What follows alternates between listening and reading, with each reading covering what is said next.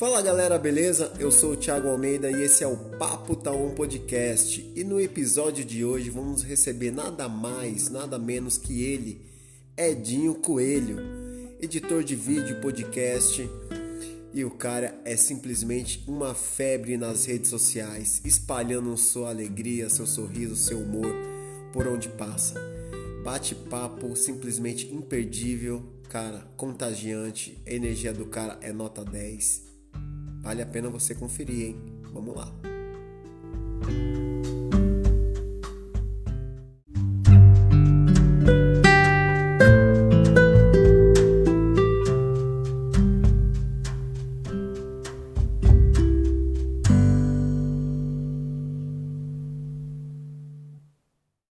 Grande Dri. Salve, salve, Thiago e ouvintes aí do Papo Tá On.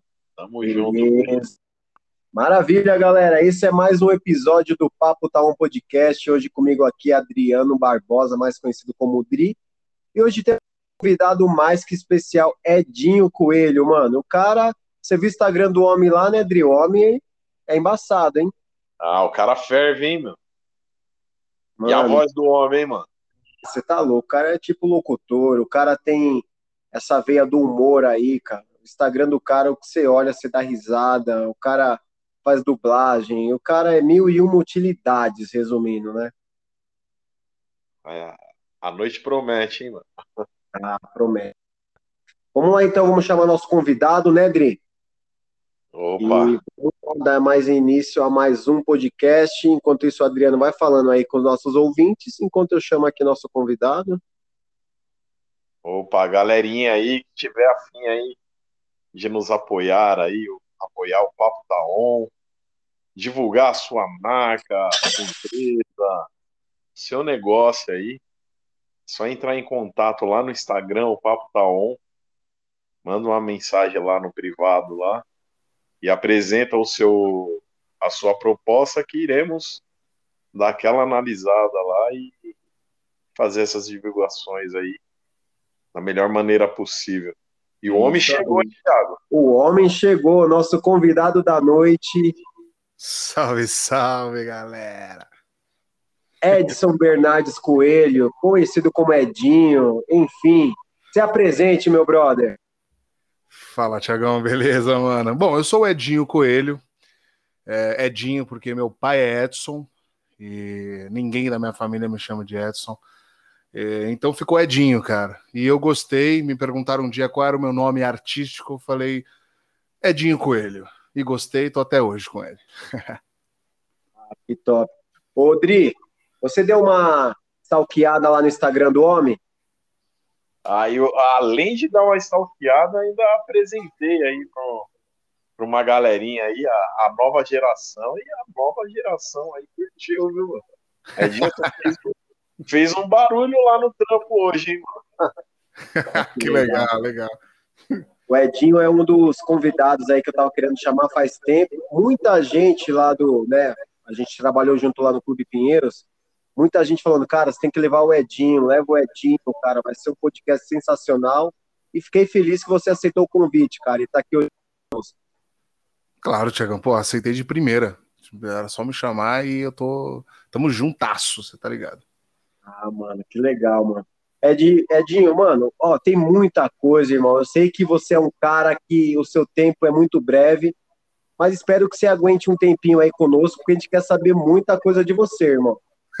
Vambora, eu tô, eu tô animado pra isso. Eu quero, quero falar, eu gosto de falar, gosto de conversar, gosto de dar risada. Esse sou eu, cara. Vambora. Então, mano. Edinho, então, irmão, todo mundo sabe que você é um grande goleiro.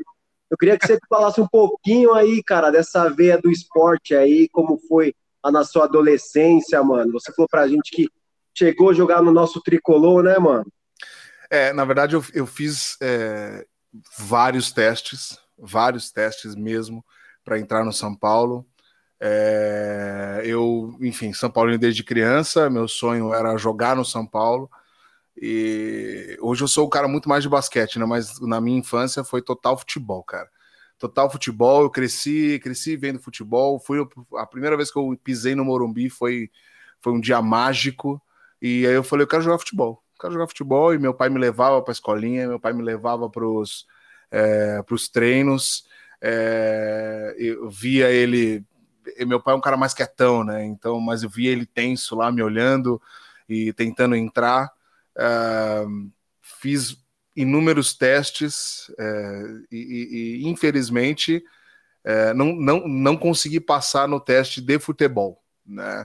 É, cheguei a treinar basquete, né? fiz alguns treinos de basquete no, no próprio São Paulo, né? convidado por um amigo, e fiz, joguei um tempinho lá, mas também não cheguei a jogar jogos oficiais nem nada, mas sempre fui ligado ao esporte, Tiagão, sempre fui ligado ao esporte, sempre é, eu já tentei me federar em, no tênis quando eu era moleque, eu lembro que seis e meia da manhã eu já estava treinando tênis, dava é, dava 8 horas da manhã, eu descia para o treino de, treino de futebol e, e saía do futebol ia para natação. Eu não, eu não parava, eu não parava. Eu não, então você sempre foi bem ativo, então.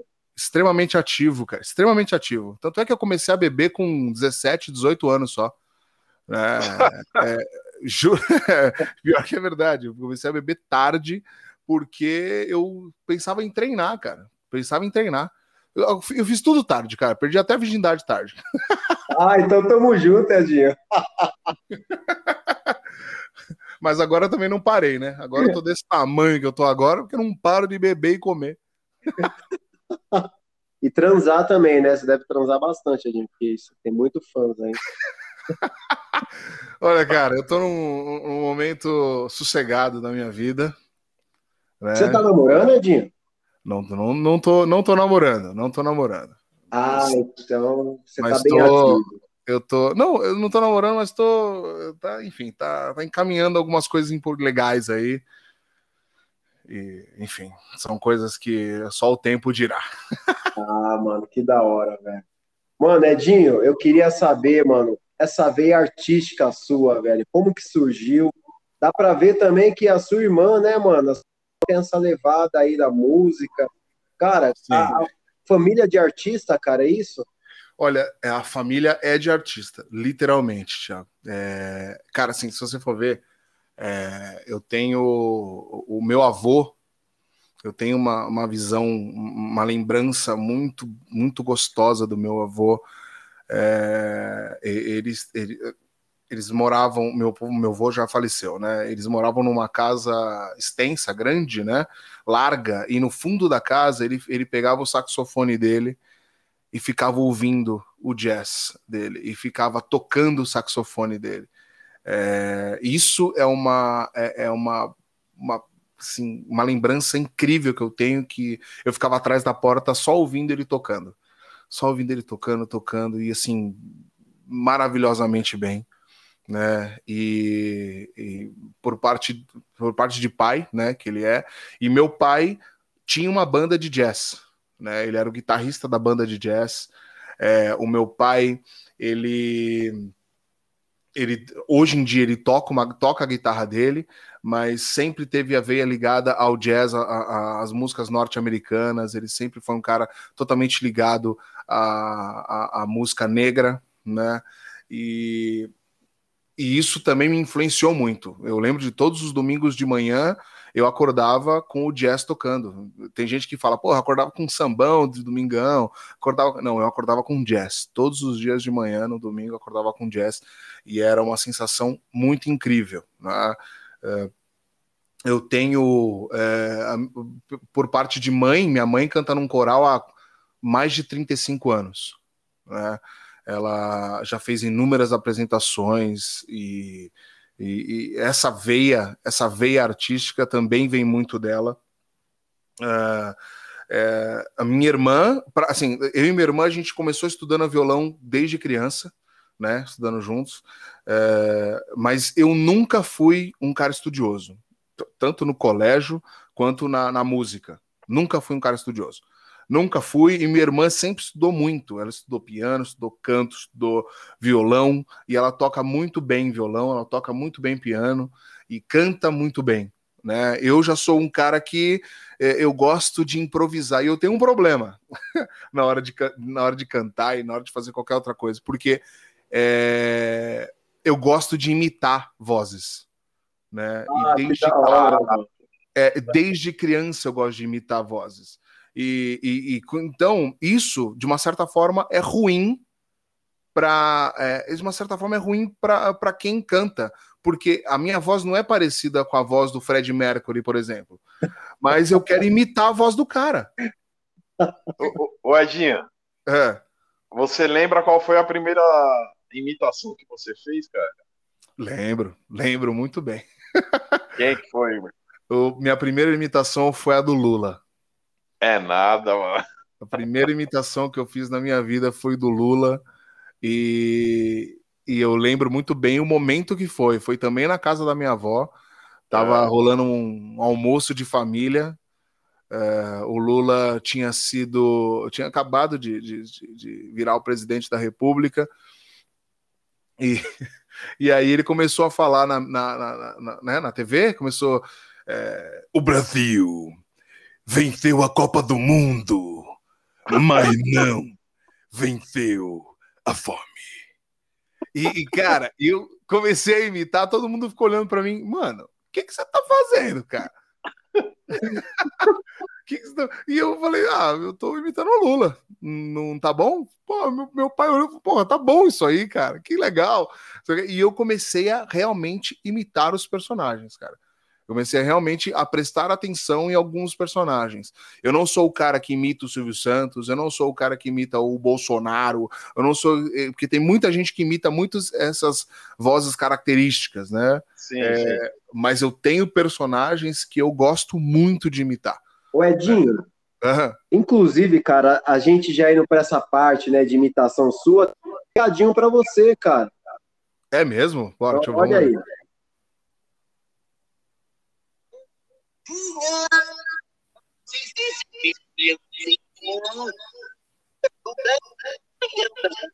Você mais gosta de. Eu acho que você não resposta. Tchau, tchau.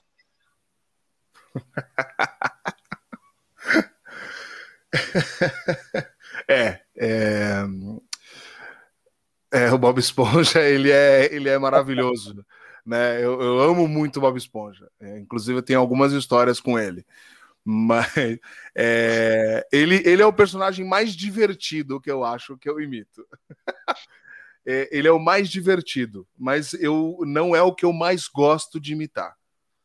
É, eu, eu, gosto muito de imitar a Marília Gabriela.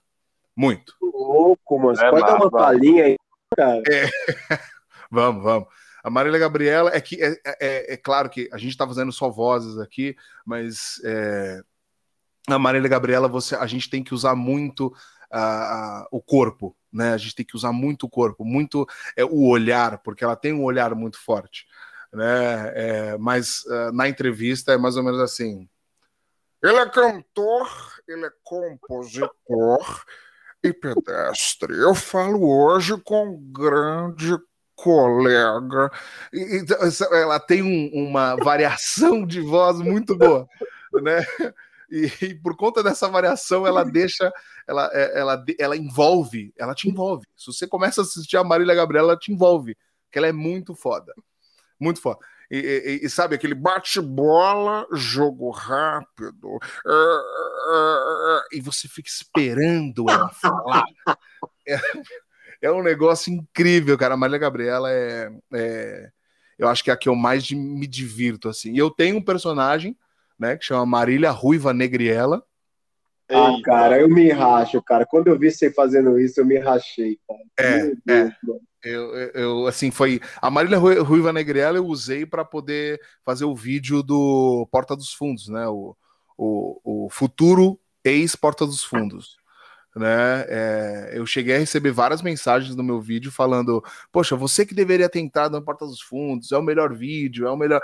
Então, é, é, eu, eu, realmente me entrego fazendo ela.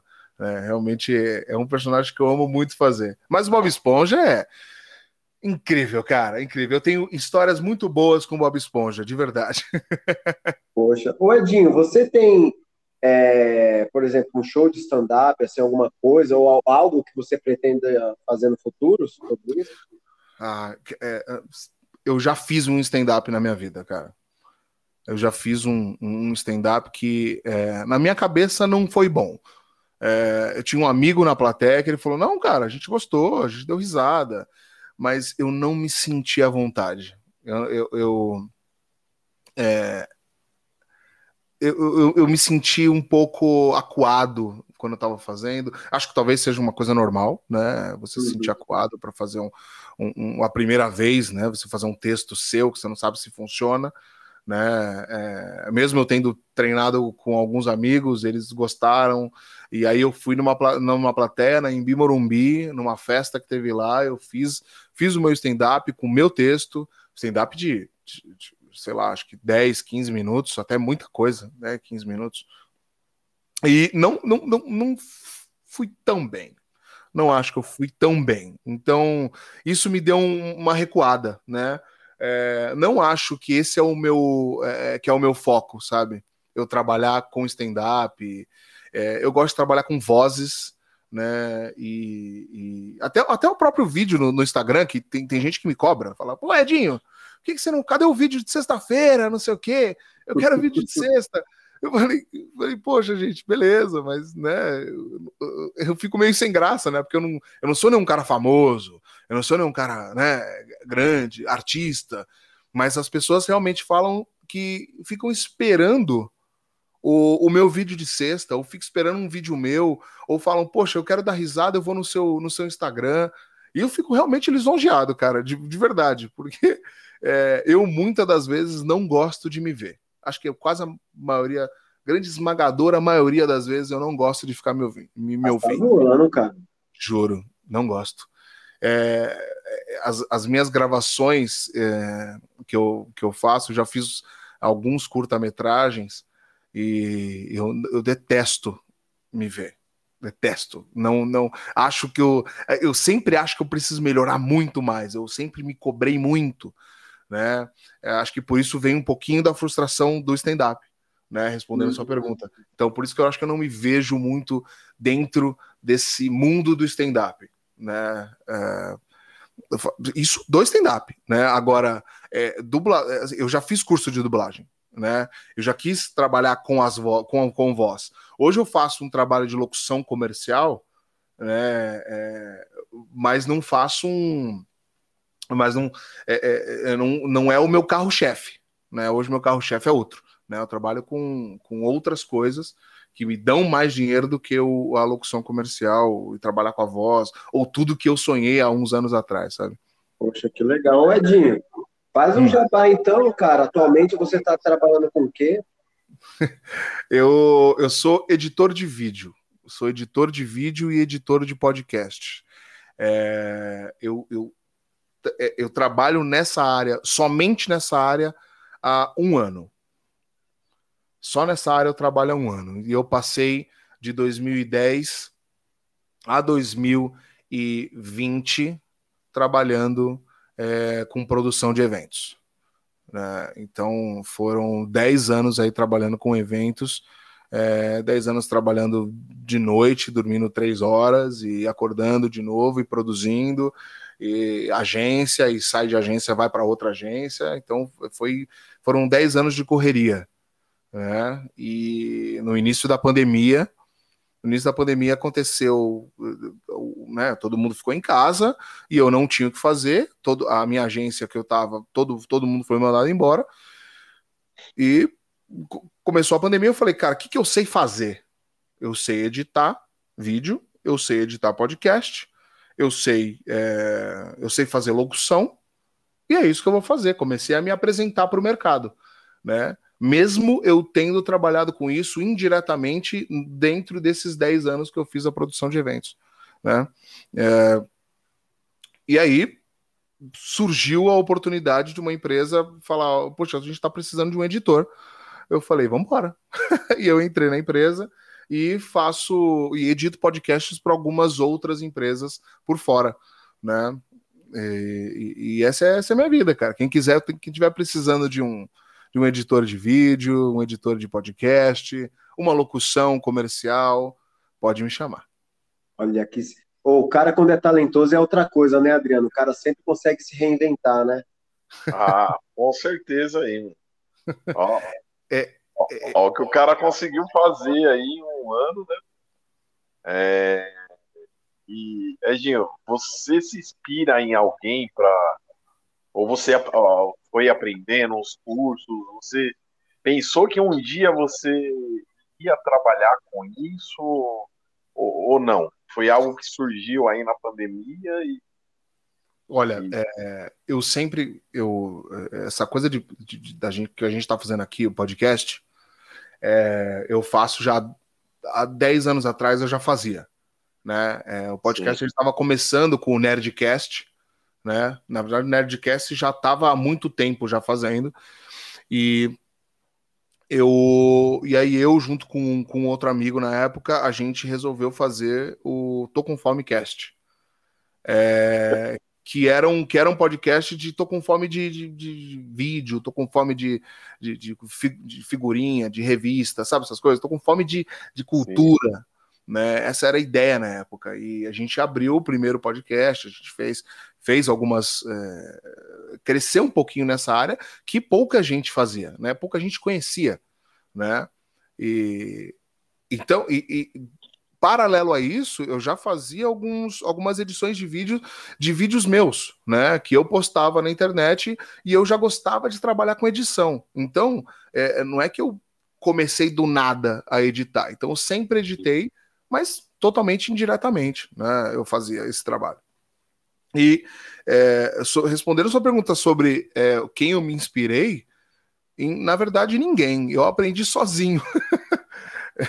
eu aprendi. autodidata. Que show, mano. É, então, é, eu aprendi a editar sozinho.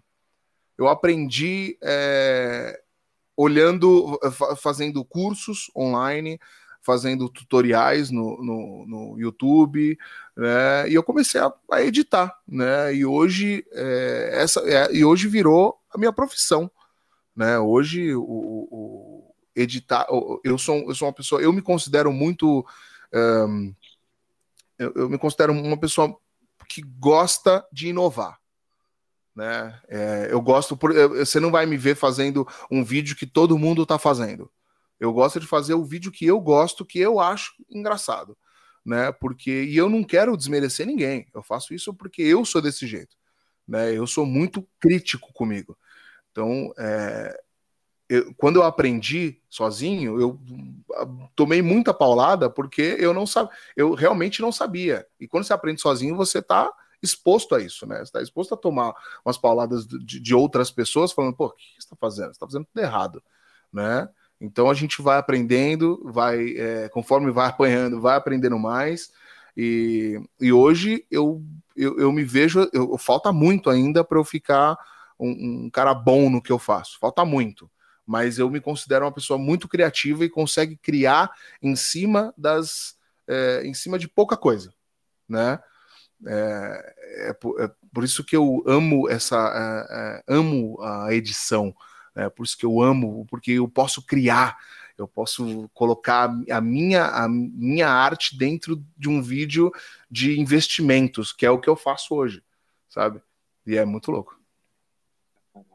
Ô, ô Edinho, e, e esse Oi. mercado de edição de vídeo aí, ele, ele tá bacana, ele tá aquecido. Como que tá sendo aí pra você? extremamente aquecido, Adriana, extremamente aquecido. É, ele é, é um mercado que, com a pandemia, ele explodiu, né? Porque todo mundo começou a trabalhar de casa, as empresas começaram a fazer vídeos in- institucionais, começaram a criar podcasts. Hoje em dia, podcast, todo, é, é, você vê podcast em tudo quanto é lugar. Né? E é- essa é a minha vida. Todo dia de manhã eu acordo e vejo um e ouço um podcast do São Paulo, ou ouço um podcast do que aconteceu na NBA a noite anterior. Né? É, todos os dias eu faço isso, porque o podcast hoje faz parte da minha vida. Né? E, e as empresas colocaram isso no seu, no, no- no- no seu próprio calendário. Né? Poxa, eu quero fazer um podcast para poder mostrar o meu trabalho para as pessoas. Né? Ou para as pessoas aprenderem o que eu faço e virem atrás de mim como clientes. Então, é, é, o mundo hoje, hoje em dia, que está em casa, pri- principalmente a gente está falando mais de Brasil, é, o, o, praticamente a gente está falando que todo mundo faz edição de vídeo, todo mundo faz podcast, entendeu? Então esse mercado está muito aquecido, graças a Deus. Que bom, cara. O Edinho, chegou uma pergunta aqui da produção, cara, um pessoal muito curioso. A pergunta que chegou. Pergunta para o Edinho se ele conseguiu, é, dublando, conquistar alguma menina. Se deu certo. E, se, e a segunda pergunta, se na hora H já pediram para ele du, dublar algum personagem. Maravilhoso pergunta. É, já, já conquistei é, é, gatinhas com, com, com personagens, principalmente a ah, Bob Esponja, é, o, o Scooby-Doo, é, eu tenho o, o Nhonho, já, já, o Nhonho já conquistou algumas, algumas garotas, e, mas na hora H, não, cara. Na hora H, acho que eu nem conseguiria imitar, cara. Desculpa. Eu não, eu, eu não tenho condição. Ou eu faço uma coisa ou eu faço outra. Eu não tenho essa, essa habilidade toda, não. Ah, mas quem sabe? É, é, treinamento, né, Dinho? Você tem que treinar, né, cara? É verdade.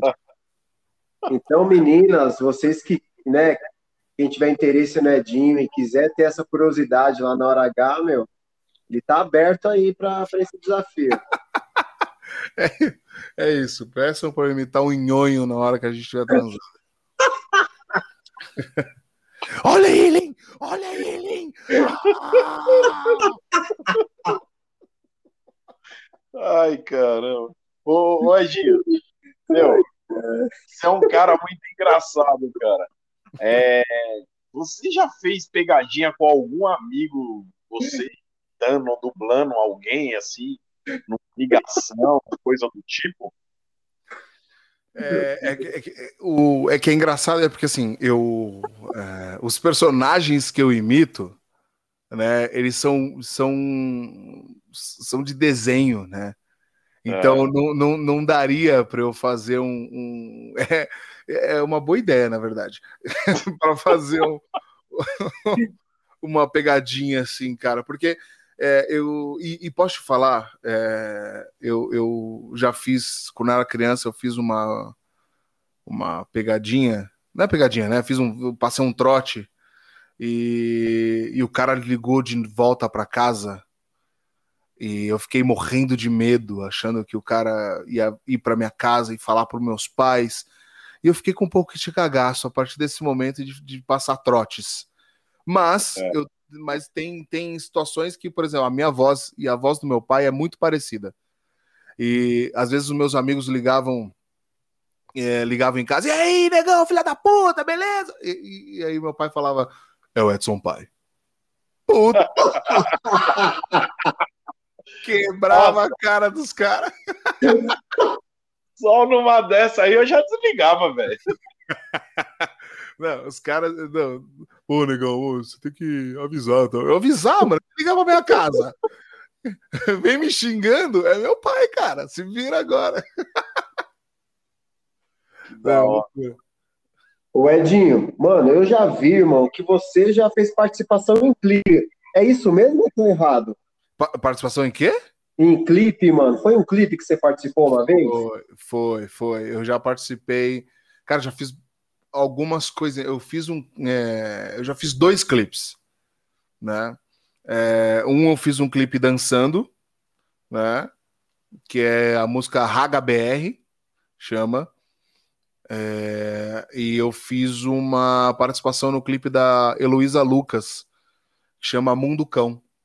Ah, eu acho que foi essa que eu vi, mano. Isso daí ficou muito louco, hein, mano? Ficou muito bom. Eu tava com um black cabuloso na época é, me colocaram, eu levei uma, um, uma, uma roupa étnica, né? Na verdade, um lenço étnico, coloquei e botei meu black para cima e foi incrível, cara. Acho que foi uma das é, umas sensações mais gostosas, assim, sabe? Porque é, eu sou um, eu gosto muito de, da, da, da, filmagem, né? Eu gosto muito de estar tá lá.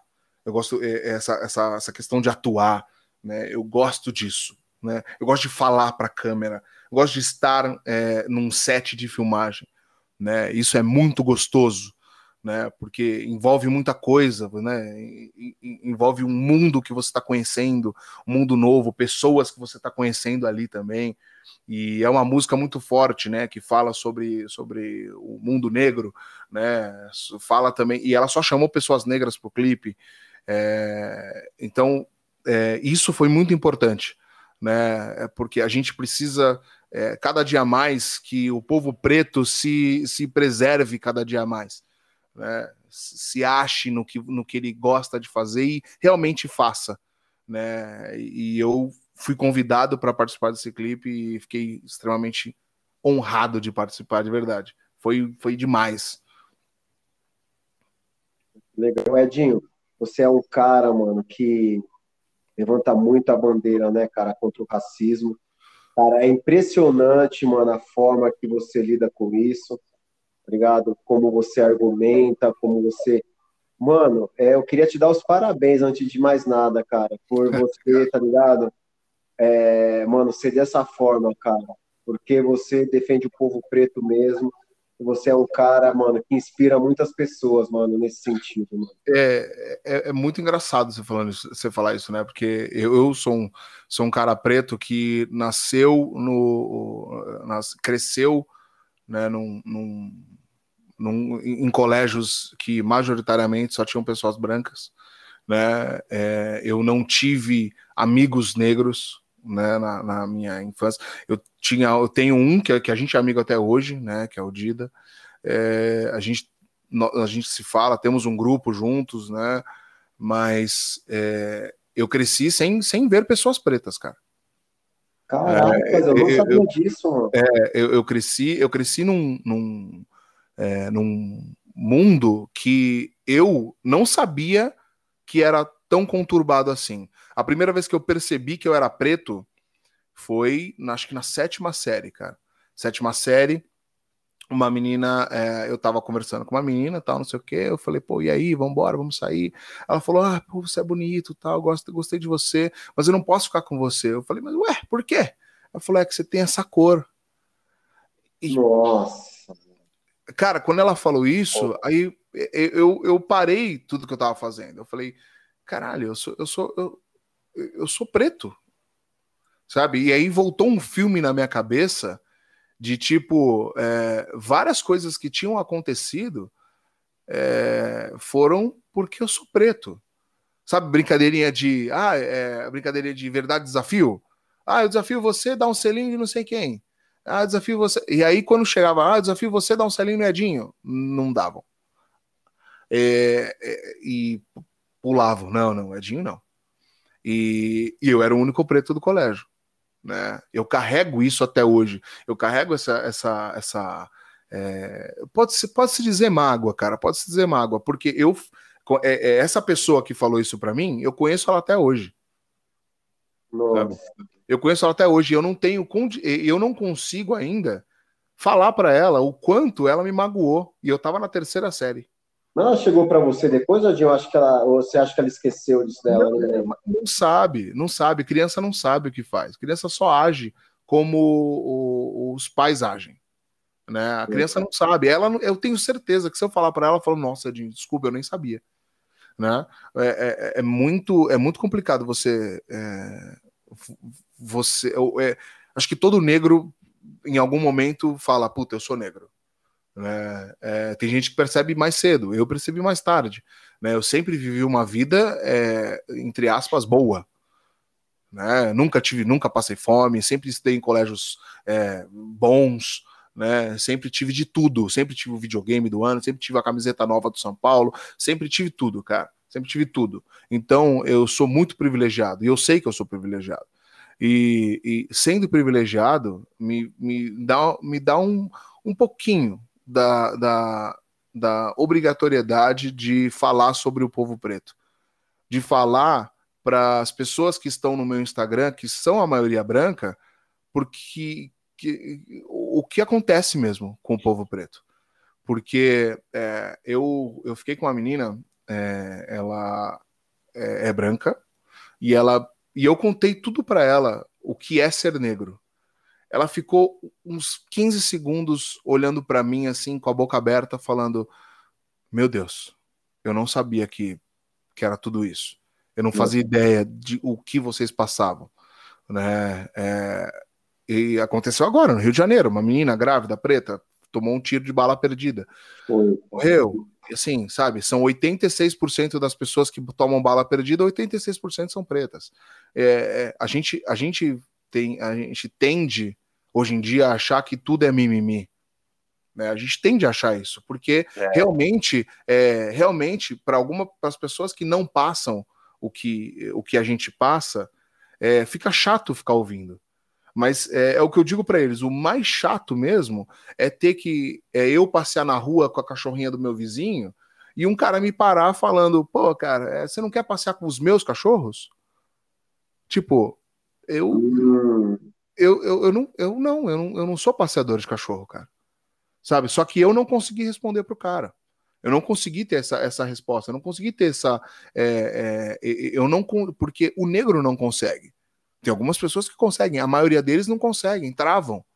Né? Porque a gente fica numa linha tênue de se eu fizer alguma coisa, eu que vou ser, eu vou ser punido. Eu que a polícia vai chegar aqui não vai acreditar em mim, vai acreditar no cara. Né? Então, assim, tem, tem muita coisa que acontece que a gente precisa começar a entender o mínimo só. E aí fala, ah, Edinho, que eu falo preto ou negro? Porra, você fala. Sei lá o que você fala, cara. Você me chama, qual é o seu nome? Edinho? Então eu vou te chamar de Edinho. Não é preto ou negro, eu não te chamo de brancão. E aí, brancão, beleza? Eu não te chamo desse jeito. Entendeu? Então tem muita coisa que as pessoas precisam aprender. Não só, não só o, o povo branco, mas como o povo preto também. É, a gente precisa, é, precisa criar mais, é, é mais é, é, assim, criar mais conteúdos para o povo preto, né? É, hoje em dia eu vejo o meu Instagram muito mais negro do que antes. Antes eu não via isso. Aí eu comecei a curtir páginas africanas, coisa que eu não fazia ideia que existia. A gente precisa se mostrar mais, né? E é muito. É, é... E essa é a nossa origem, né, cara? É lá, mano. É isso, é isso, cara. É isso. A gente, a, é, a gente precisa mostrar mais o povo preto, né? Precisa mostrar, porque a gente foi chamado de feio, cara. O nosso cabelo é chamado de feio, o nosso cabelo é chamado de, de pichain, eu já fui chamado de pneu, de piche, de, de tudo. Já fui chamado de todos os nomes. Né? Eu sou grandão, eu sou, eu sou, eu sou grandão, gordão, não sou mais tão gordão assim, mas é, eu já fui muito gordo, já fui chamado de, de, de Pericles, de Sean Kingston, de um monte de coisa. Entendeu? Então, assim, tudo a gente é estereotipado. Ah, o negão gordão é o Pericles, o, negão magrelo é bandido, o negrão. Né? A gente é estereotipado de todos os, todas as formas. Né? A gente não é, eu não sou o Edinho. Né? Eu sou o, o, cara que parece o Pericles, o cara que parece o Sean Kingston. Né? Então tem muita coisa que a gente precisa melhorar, Tiagão. Então por isso que eu falo no, o, o, por isso que eu falo no meu Instagram, por isso que eu mostro para as pessoas é, o que realmente está acontecendo. Eu não fico com sensacional, é, é, é, é oh meu Deus, eu não fico é, sendo sens, é, sensacionalista, sabe? Eu não sou. Eu sou um cara que às vezes eu gosto de brincar até com a comédia. Eu brinco com nesse assunto até com a comédia, porque eu acho que isso entra mais na, na, na, cabeça das pessoas do que se eu chegasse gritando, é, policial, cuzão, não sei o quê. Eu não posso fazer isso. Entendeu? Isso é ruim. Então, se eu chegar e falar é, numa forma mais lúdica, as pessoas tendem a ouvir mais o que eu tenho para falar.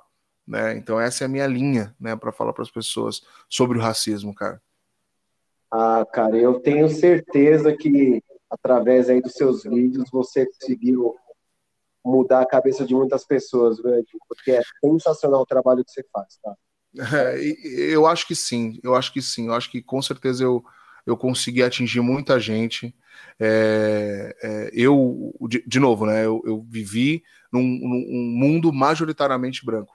É, então, é, as pessoas com que eu me relacionei, na sua maioria, é, na sua maioria eram brancas. Né?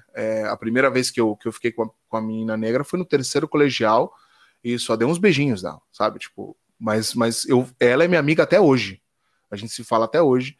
Ela é, e, e é, é, muito bonito de se ver é, é, o quanto a gente precisa da outra pessoa, sabe? Os negros precisam se juntar mais. Né? Acho que essa união dos negros realmente faz essa, essa, é, essa força incrível que está tá se criando hoje em dia. Essa força de poder falar. Cara, é bom eu falar para você, eu quero falar para você o que eu estou sentindo. E o negro não conseguia, hoje o negro consegue. Pelo menos começar a falar o que está sentindo, sabe? Isso é muito bonito, isso é muito bonito. E, e pô, é isso, é, sei lá, até me. eu até me perco falando, cara, de tão, de tão. Acho que tanta coisa que acontece, né, com a, com a gente, eu fico ah, emocionado. Rodri, você já sofreu muito, cara? Cor da pele, mano? Ah, não, não digo sofrer, né, meu? Muito, mas. Ah, pô, o Edinho contando aí, cara, eu também tive. Passei por um, uns bons bocados aí em relação é a, a, a, você estar tá se relacionando com, com uma pessoa e do nada você vê uma situação ali de, de, de racismo, cara. Até contar de forma rápida aí. É, a, a pessoa ela não sabe que isso aconteceu. É, tava ficando com a menina tal e frequentava lá o, a residência dela, enfim. E ela foi tomar um banho tal. É, o pai dessa menina chegou e pegou e falou: Ó, escuta aqui, você pode tirar no seu cavalinho da chuva, viu? Você acha que eu vou querer ter um, um neto negro? Pode tirar no seu cavalinho da chuva, viu? Caralho. Saiu andando, velho. Nossa. Aí, porra, aí você para pra pensar, velho. Eu nunca falei pra ela que. Eu, eu cheguei, a, acho que até comentar uma história parecida, mas não contando que tinha sido o pai dela. Mas isso eu tô falando de 20 anos atrás. Talvez hoje eu falaria. Sim e bateria de frente até com, com o cara. Mas aí, é que nem você falou, é aquele momento que você pega e fala, pô, um, muita coisa pode não ter acontecido porque eu sou negro. Não se colocando no papel de, de coitado. Não, tal, nunca. É. A, a, gente também vê muita coisa aí que a, as pessoas se vitimizam, né? E e não é por aí também, né? Mas, é. cara, é, quem, quem, quem é da cor sabe e já passou por poucas e boas aí, cara, é complicado, né? Ah, é, cara. É, assim, você ir no shopping, cara, e poder olhar uma vitrine que você já vê o segurança colando em você, é, mano, é foda, cara. Você vê que, mano, o tratamento é diferente, velho. Muito. muito. É, diferente. É, é, é, muito diferente. Eu, é, eu sou uma pessoa extremamente carismática, né? É, extremamente carismática. Então, é, nessas situações, eu até consigo meio que dobrar o segurança, sabe? Tipo, conversar com o cara, trocar ideia. E aí o cara baixa a guarda. Você percebe que ele baixa a guarda. Né? Eu vi uma, uma palestra de uma mulher preta norte-americana e ela falou que o filho dela é, contou, contou alguns relatos para ela e eu me senti exatamente exatamente o que ele falou. E ela falou o seguinte: ela falou, toda vez que meu filho entrava no elevador, ele tinha que entrar sorrindo no elevador. Ele tinha que entrar com a cara de contente. Porque é, se ele entrasse com a cara de bravo, ele é preto, a criança. Se ele entra, é, o moleque, se ele entra com cara de bravo, as pessoas têm uma reação, elas ficam acuadas. Então ele tinha que entrar rindo, é, mostrando que estava feliz, as pessoas baixavam a guarda. Por quê? Porque é, o, dizem alguns cientistas que a pele negra ela te dá é, ela te dá mais medo do que a outra, do que outras peles, né? E, e é isso, e as pessoas se sentem acuadas quando vê um cara negro passar. É igual o cara tá o negro andando na rua, você vai lá, você atravessa a rua. Cara, eu moro no Morumbi, cara. Eu moro no Morumbi. Aqui é tenebroso morar aqui. Porque todo lugar que eu vou, é, já vi gente atravessando a rua toda hora. E não é que eu tô mal vestido, qualquer outra coisa. Não, cara. Tô descendo da minha, da minha casa, tô indo até a padaria. Entendeu? As pessoas atravessam a rua. E aí eu faço questão de balançar a cabeça, falar, meu, que, sabe, tento falar alguma coisa ali na hora, mas você não tem muito o que fazer, né? A pessoa tá atravessando a rua porque você tá ali, entendeu? Depois você vê, a, a, quando você passa da pessoa, você vê ela atravessando de volta a rua.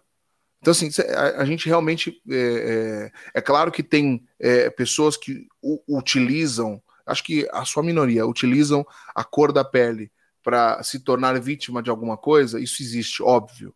Né? Existe. É, mas, é, na sua grande maioria, é, o povo preto sofre muito por só por ser preto. só por ser preto. A, a minha mãe ela tem um carro legal, minha mãe tem um carrão da hora. E toda vez que ela sai da casa dela para ir para algum lugar, ela disse: Edinho, já, eu já fui parada inúmeras vezes. Nossa. E é uma mulher, é uma mulher, cara. Entendeu? Então não vem ter essa de, ah, pô, não, aqui é o cara não para a mulher. Eles param minha mãe, cara. Entendeu? É, é, minha mãe, um dia, a gente estava indo para o pro clube onde eu, onde eu treinava, no tênis, no clube indiano. Ela estava me levando no clube indiano. E seis e meia da manhã, cara, seis e meia da manhã, ela parou, o policial parou minha mãe. Parou minha mãe e falou: é, a senhora tá indo para onde? Falei, Como assim a senhora tá indo para onde? Cara, eu tô indo levar meu filho no treino de tênis dele, cara. Sabe essas coisas? Tipo, e o cara pouco acreditou na gente. É, eu já tomei arma na cara de policial. Caralho, mano. Já tomei arma na cara. E, tipo, não foi de um policial, foram de vários policiais na, ao mesmo tempo. Eles acharam que eu estava sequestrando o carro da minha mãe. Eu estava no banco de trás, o policial estava no banco da frente. É, o policial, desculpa. eu estava no banco de trás, minha mãe estava no banco da frente, minha irmã estava no banco do lado do, passageiro. E aí o policial bateu no, no vidro e falou: Mano, sai do carro, sai do carro, negrão, sai do carro. Que porra é, não sei o que. Saí do carro, você com a mão na. Fiquei morrendo de medo. Minha mãe falou: põe na mão na cabeça sai do carro de boa, Ed, não faz nada. Fui lá, saí do carro e, cara, assim, vários policiais apontando a arma para mim. Eu falei, cara, o que, que, que tá acontecendo? E eu tava mostrando a prova da, pra minha mãe, que eu tinha tirado oito. Poucas provas que eu tinha ido bem na minha vida. E por final, nesse momento, o cara vai lá. Tá e... estragou. Puta merda. Ele estragou meu momento, cara. Porra, me para outro momento, não esse. Entendeu? Minha mãe até esqueceu que eu tirei oito. Quadra depois, né, mano?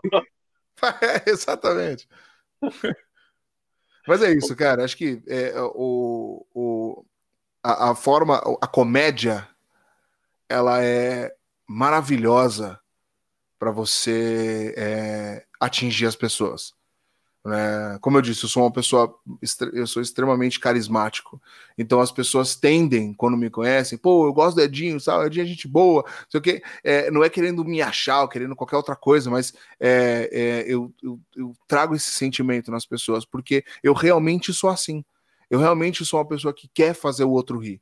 Eu quero ver as pessoas felizes. Eu, eu, isso é genuíno de mim. Ah, cara, é. isso é fantástico, mano. Só quem já participou de um churrasco com você sabe o quanto você é engraçado. ô, ô, Edinho, e isso que você falou aí também da.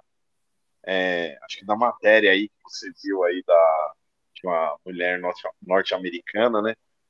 Sim. É, com filho que tem que sorrir e tal. Cara, isso faz total sentido. Eu vou te falar por quê.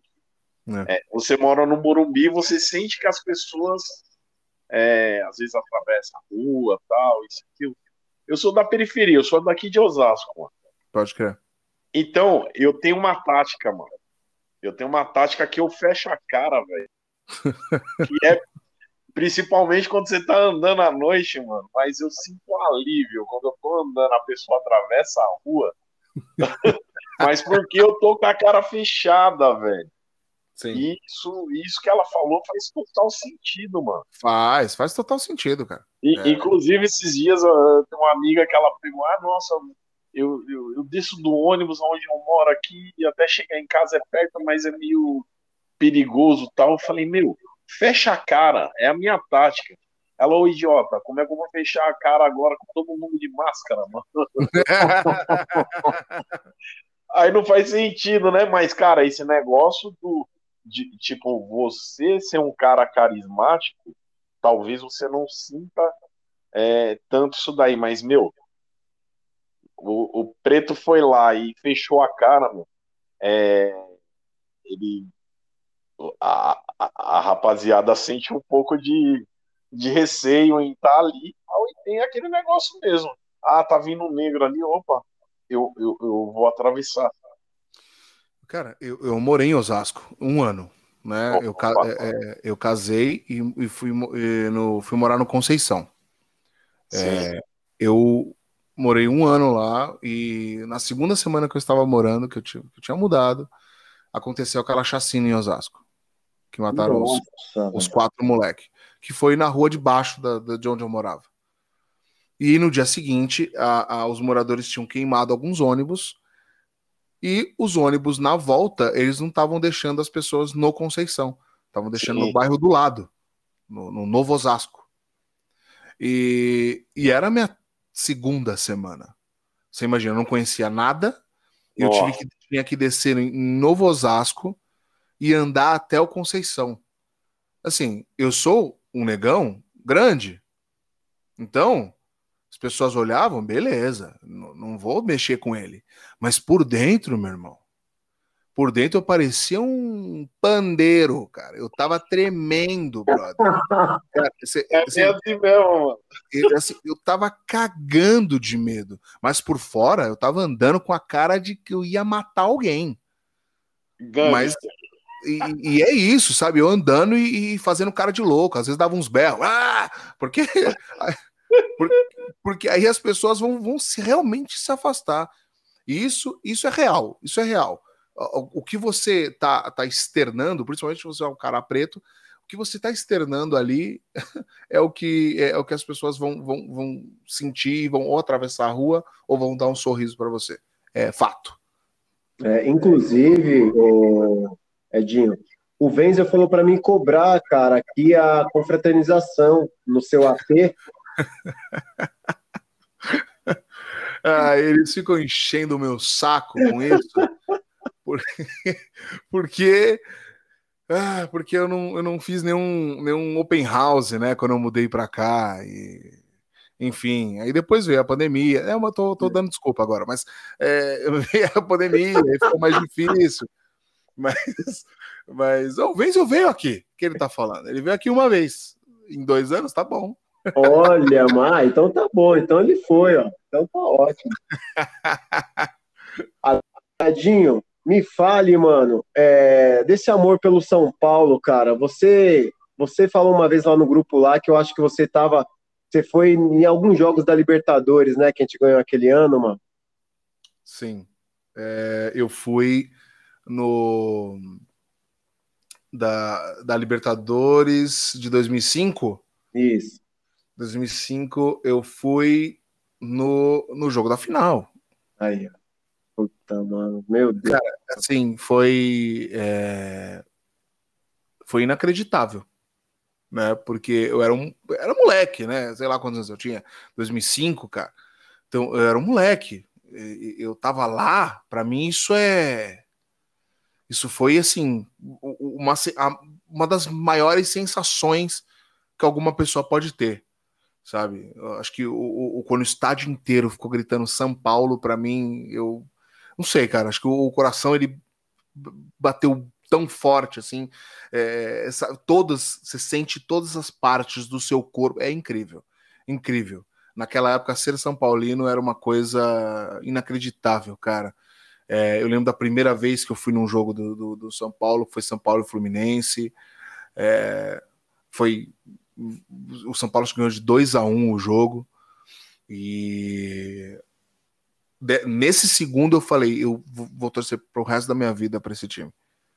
Sabe? Então foi, foi é, é, é uma das sensações assim, hoje é, eu choro, né, cara? Eu sou chorão pra caramba, né? Eu, eu choro muito com, com o São Paulo, eu choro com, com os VTs, sabe? Eu vejo o gol do, do gol sem do Rogério, eu choro. Qualquer, qualquer, se eu botar agora, eu vou chorar. Entendeu? Eu, tenho, eu tenho uma, um, um sentimento muito grande né, pelo São Paulo já é, a, a minha ex-namorada ficava falando que eu era louco, né? Porque eu não, não sentava no jogo, eu ficava pulando em casa, enfim. porque eu realmente sou perturbado assistindo o jogo do São Paulo, cara. Então, é, o São Paulo realmente é, é, um amor muito grande, cara, muito grande. É, é, o que eu disse, eu acordo de manhã, eu vejo algum podcast falando sobre o São Paulo, eu vou dormir, eu assisto, tô assistindo alguma coisa do São Paulo, sabe? Esses torcedores têm canal também, eu assisto tudo, tudo. É impressionante, assim, cara. E você é tricolor também, né, Tia? Eu sou, mano. Agora de falar, mano, esse paulista, velho, foi um alívio, não foi, mano, a gente ter ganhado essa porra, mano? Cara, foi um alívio muito grande. Chorei muito também. É... Você viu com o Guzma, né? Eu vi com o Guzma, vi com o Guzma. E a gente chorou junto. A gente. Eu, eu fiquei loucão, né? E em vez de ficar comemorando com o Guzmão, eu fui. Voltei para casa para xingar o meu vizinho palmeirense.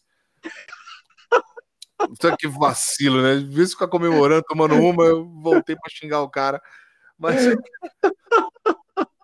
Mas tudo bem, tá valendo, tá valendo. Agora, Edinho, é, mano, eu queria só que você falasse o que representa o Murici para você, cara. Porque tem um cara aqui que tá entre a gente que o cara não gosta do Murici, velho. Não é possível. Mano, não, e eu quero colocar na cabeça do cara que o Murici é outro nível, cara. Ô, Edinho. Oi. O cara aí tá querendo distorcer toda a história. Não é que eu não gosto do Murici. Muito pelo contrário.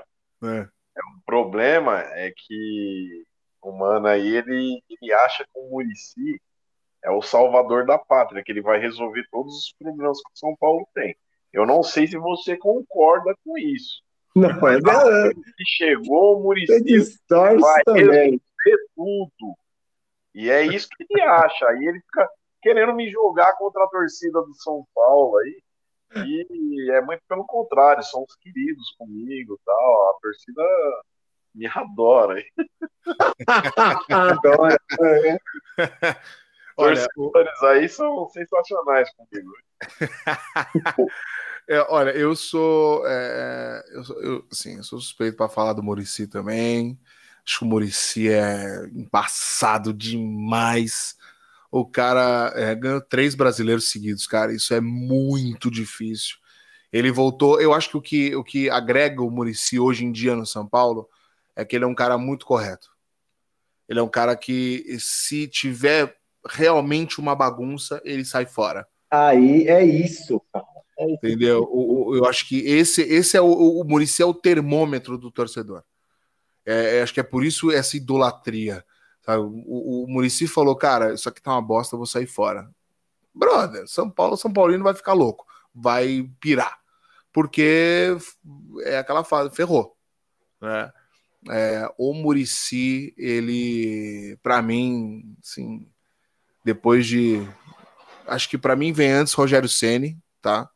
É, eu não sei, hoje o Rogério Ceni como atleta, para mim é o maior, para mim. E depois Tele e depois Murici sem dúvida.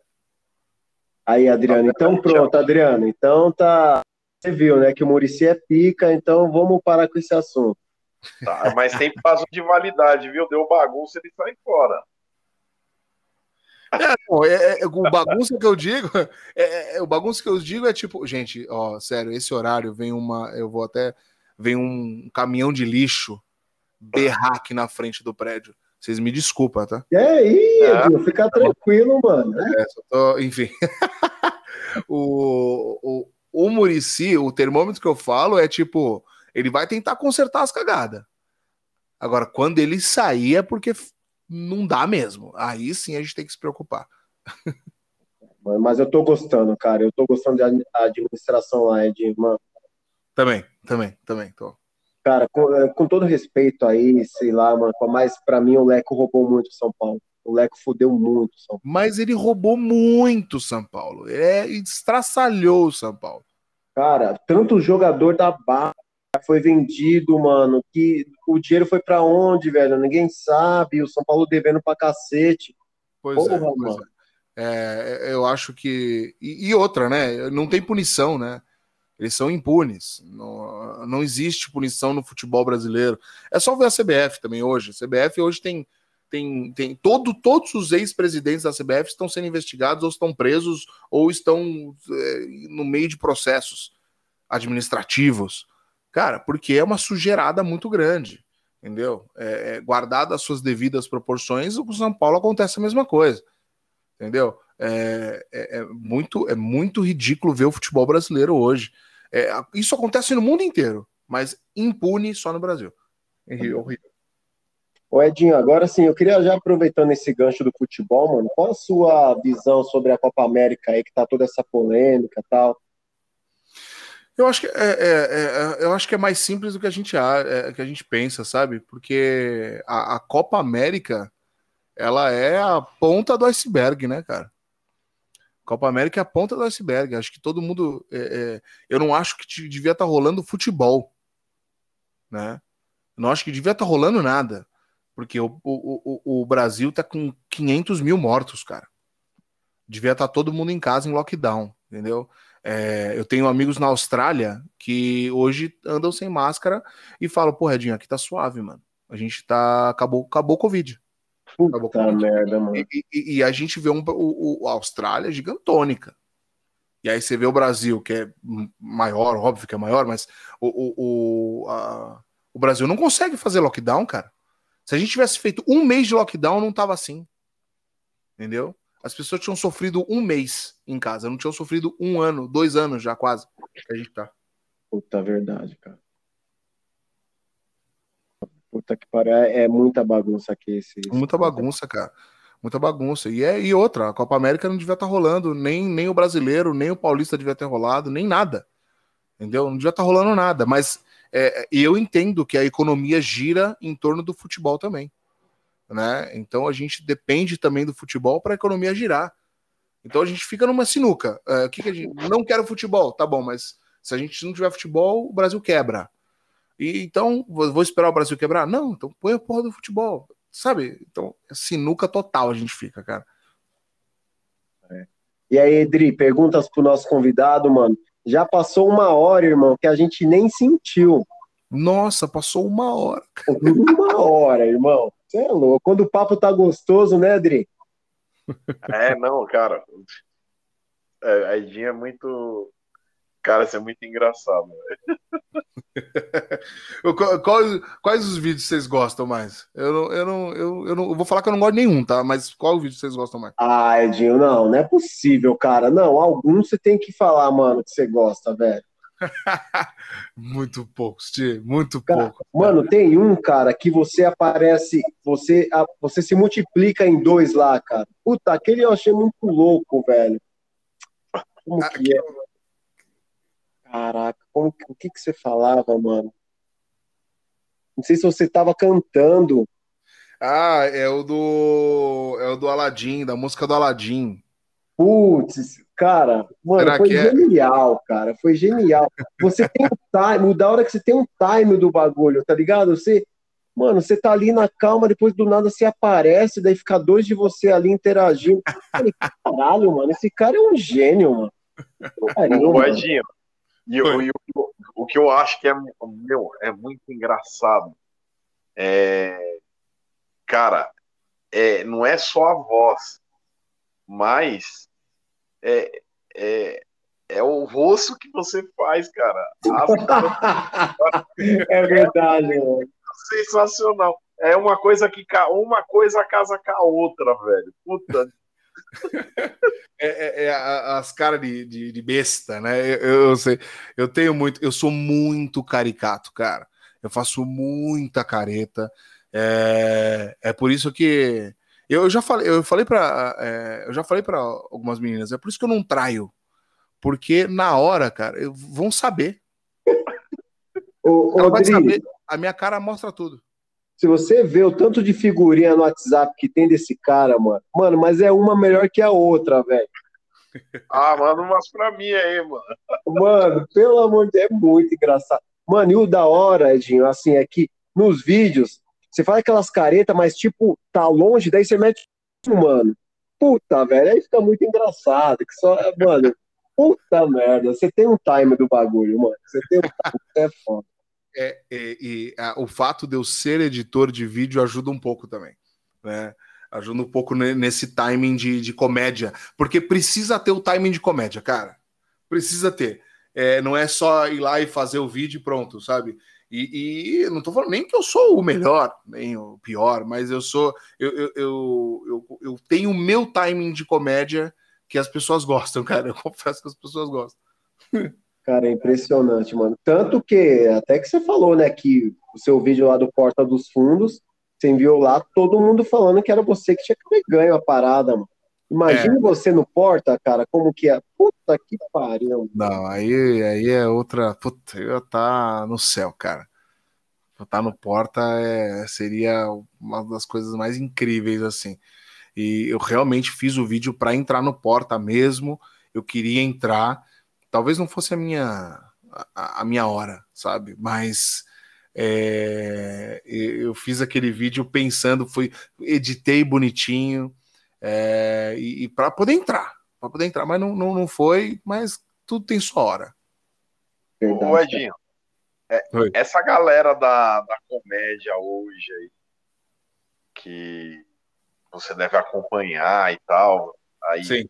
dos fundos tal, é, cara, quem que você olha assim, pega e fala, cara, esse e, e, esse comediante ou essa comediante aqui, eles são são demais, meu, são sensacionais aí. Quem, quem, que você acompanha assim e, e, e, que te chama a atenção e que você fala, olha o trabalho que, que essa pessoa faz aqui é, é fantástico. É. Quem são eles? Olha, assim, eu tenho, é, eu acho que timing de comédia, tá? É, para mim, é, o Rafinha Bastos, ele é inacreditável, assim. É. O, o, tempo, o timing de comédia dele é, é quase perfeito e aí, o texto dele é muito engraçado, velho. Acho o Rafinha muito foda, sabe? É. E ele, o, o, o Rafinha é um cara que não é performático como o Thiago Ventura. Sim. Né? É, mas, mas assim, tem um cara que eu gosto muito hoje na comédia que é o Jordan Matheus. Sei. Cara, assim, ele ele tem com aquele sotaque baiano dele, é, é. inacreditável que ele consegue me tirar de risada, velho. Sabe? É, ele é muito bom. Para mim, assim, sinceramente, pô, Edinho, quem você gosta mais? O Jordan Matheus. Hoje em dia, para mim, o Jordan Matheus é o mais engraçado que, que, que, que, que eu gosto mais. Né? E depois, claro, Rafinha Bastos é uma lenda né, da comédia né? Tem, tem uns caras muito brabo. Thiago Ventura, eu gosto muito do Thiago Ventura. Só que o estilo de comédia dele não é o meu preferido. Mas gosto muito, ele é incrível. Eu fui no show do Nando Viana, que na TV o Nando Viana é até meio, meio bobo. Mas, cara, no show dele, cara, eu tive que. Eu passei mal de tanto que minha barriga doeu, cara. De tanto que eu ri. Ele é impressionantemente engraçado. Entendeu? Então, assim, tem, tem muito cara aqui no palco é um, e na TV é outro, né? Então a gente fica, é, puta, esse cara não gosta, tá? Mas tem que ver no show. Né? Eu fui num show dele ao vivo e é incrível. Ô Edinho, agora sim, mano, como que surgem as ideias para você fazer os vídeos? Você vai no improviso ou você faz um texto antes, cara? Porque, mano, o bagulho é muito louco. Olha, é... eu até brinquei com meu pai esses dias que eu falei, pai, toda vez que eu vou fazer o vídeo do, do de sexta-feira, eu não faço ideia do que eu vou falar. Caraca, então, e, então eu não faço ideia, eu fico andando pela casa. Agora acho que dá pra falar isso, né? Então, beleza. E eu não gravo o vídeo em. O vídeo tem 15 segundos, eu não gravo em 15 segundos. Eu gravo o vídeo em uma hora. Entendeu? Porque aí eu fico, eu fico pensando, puta, eu acho que vou falar isso. Bom, e falo. Aí não, deu, aí não deu certo, não, não, vou, vou gravar outro, e vou gravar outro, e vou gravar outro. Não, não ficou bom, vou gravar outro, vou gravar. Eu fico gravando vários, velho. É, é, eu, eu, não eu sou como, como eu, eu, sou muito crítico comigo, cara. Para mim nunca tá bom. Então, e aí quando eu faço, quando eu entrego, eu falei, não, eu, eu quando eu rio do, do que eu fiz, aí eu falo, beleza. Ah, é. ah, tá. Então tem algum momento que você pelo menos ri do que, porque, mano, não é, é. possível é. você ser tão crítico assim com você, cara. Porque, é. mano, todo mundo elogia o bagulho, mano. Então, aí que tá. Eu, eu rio, posto, e assim, eu tenho que postar logo. Porque se eu ver de novo, se eu ver de novo, eu não vou gostar. Eu, Você acha algum detalhe fala, não, tá ruim. né? É, é, é, assim, é um detalhe, é um. É, a, puta, acho que eu não devia estar virado para esse lado, eu devia estar virado para o outro. É, essa luz aqui não me fez bem. Pô, cara, chatão, eu sou chatão fazendo o negócio, entendeu? É, se, se, se, alguém fizer um, um making off meu fazendo vídeo, é bizarro. Até é uma boa ideia agora, se tivesse ideia. Mas é, deu fazer um make off e deu fazendo um vídeo. Porque, pelo amor de Deus, cara. É... Ah, ia ser irado é muito tempo, cara, é muito tempo. E, e foi assim, é, eu faço bastante, bastante locuções comerciais. É, eu eu ten, tendo a fazer umas oito versões, assim, sabe, de, de uma locução. É, e, e, geralmente eu gosto de bem poucas, cara né? Porque mesmo tendo, ah, eu tenho uma voz legal, tenho uma voz bonita, mas você precisa dar uma entonação para aquilo que você tá, você precisa dar uma credibilidade para aquilo que você está mostrando, né? E, e, isso é muito difícil, muito difícil.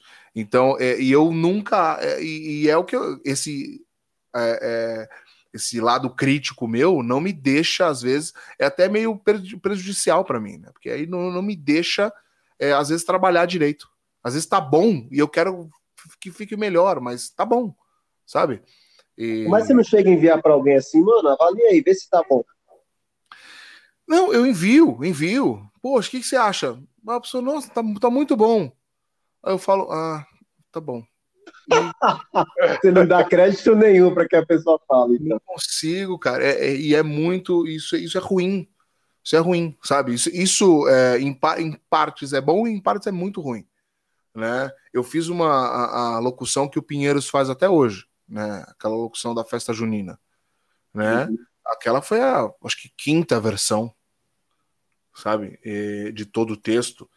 E, e, mas assim, mas eu não acho que eu, que eu sou ruim ou qualquer outra coisa. Eu acho que realmente tem gente que não gosta de se ver, por exemplo, sabe? Tem gente que atua muito bem, mas na hora de se ver não gosta. Ah, entendi. Mas acho que é muito, muito de cada um mesmo, entendeu? Mas não acho que eu sou ruim, não. É, o Edinho, agora indo assim para esse lado da, da produção de eventos, né, cara? Qual foi o maior evento assim que você já fez e nesse meio artístico aí, qual foi o artista assim que você teve o prazer de conhecer que você falou, puta, esse cara é gente boa pra caramba? Ah, eu olha, o maior evento, com certeza, foi, foi Festa Junina do Clube Pinheiros. Com certeza. Foi, é, acho que o maior desafio que eu tive como produtor de eventos foi cuidar de, de todas as barracas de, de alimentação e todas as barracas de brinquedos.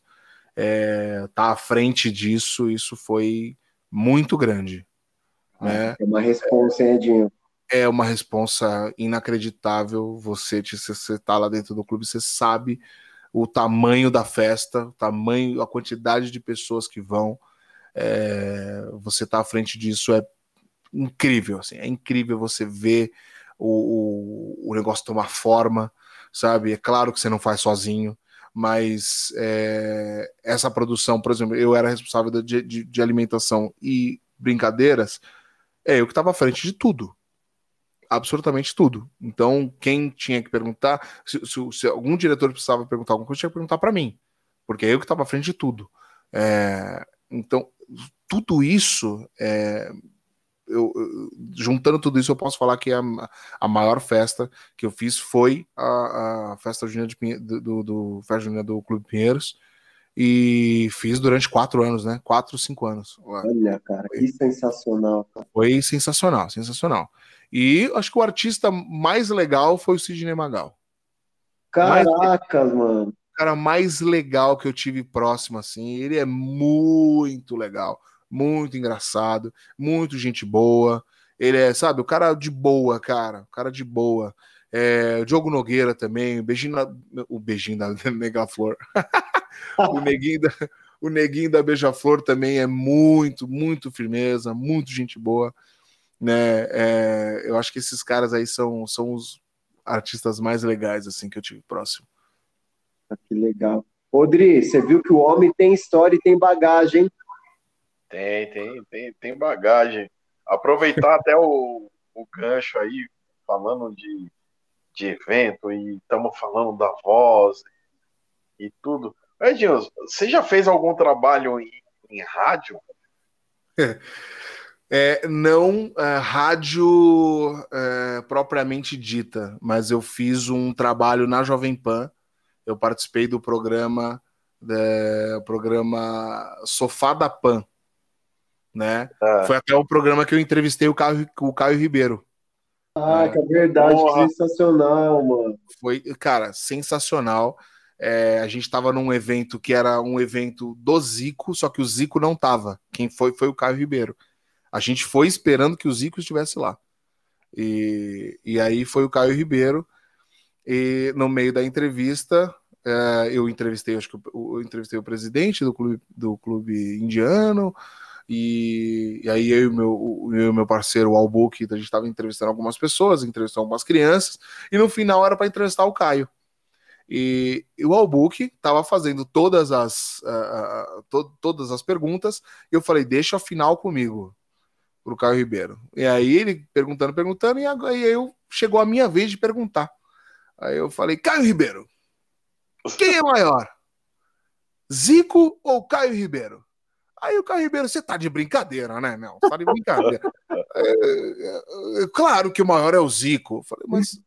Aí eu falei, mas Caio Ribeiro, eu tô falando de altura. e, aí, e aí ele falou, ah, então, eu, então sou eu. Quebrou o clima total, assim, foi muito legal. Foi muito legal, assim. E essa, essa pergunta eu inventei na hora também. Cara, mano, você é muito criativo. Puta que pariu, mano. Oh, mano.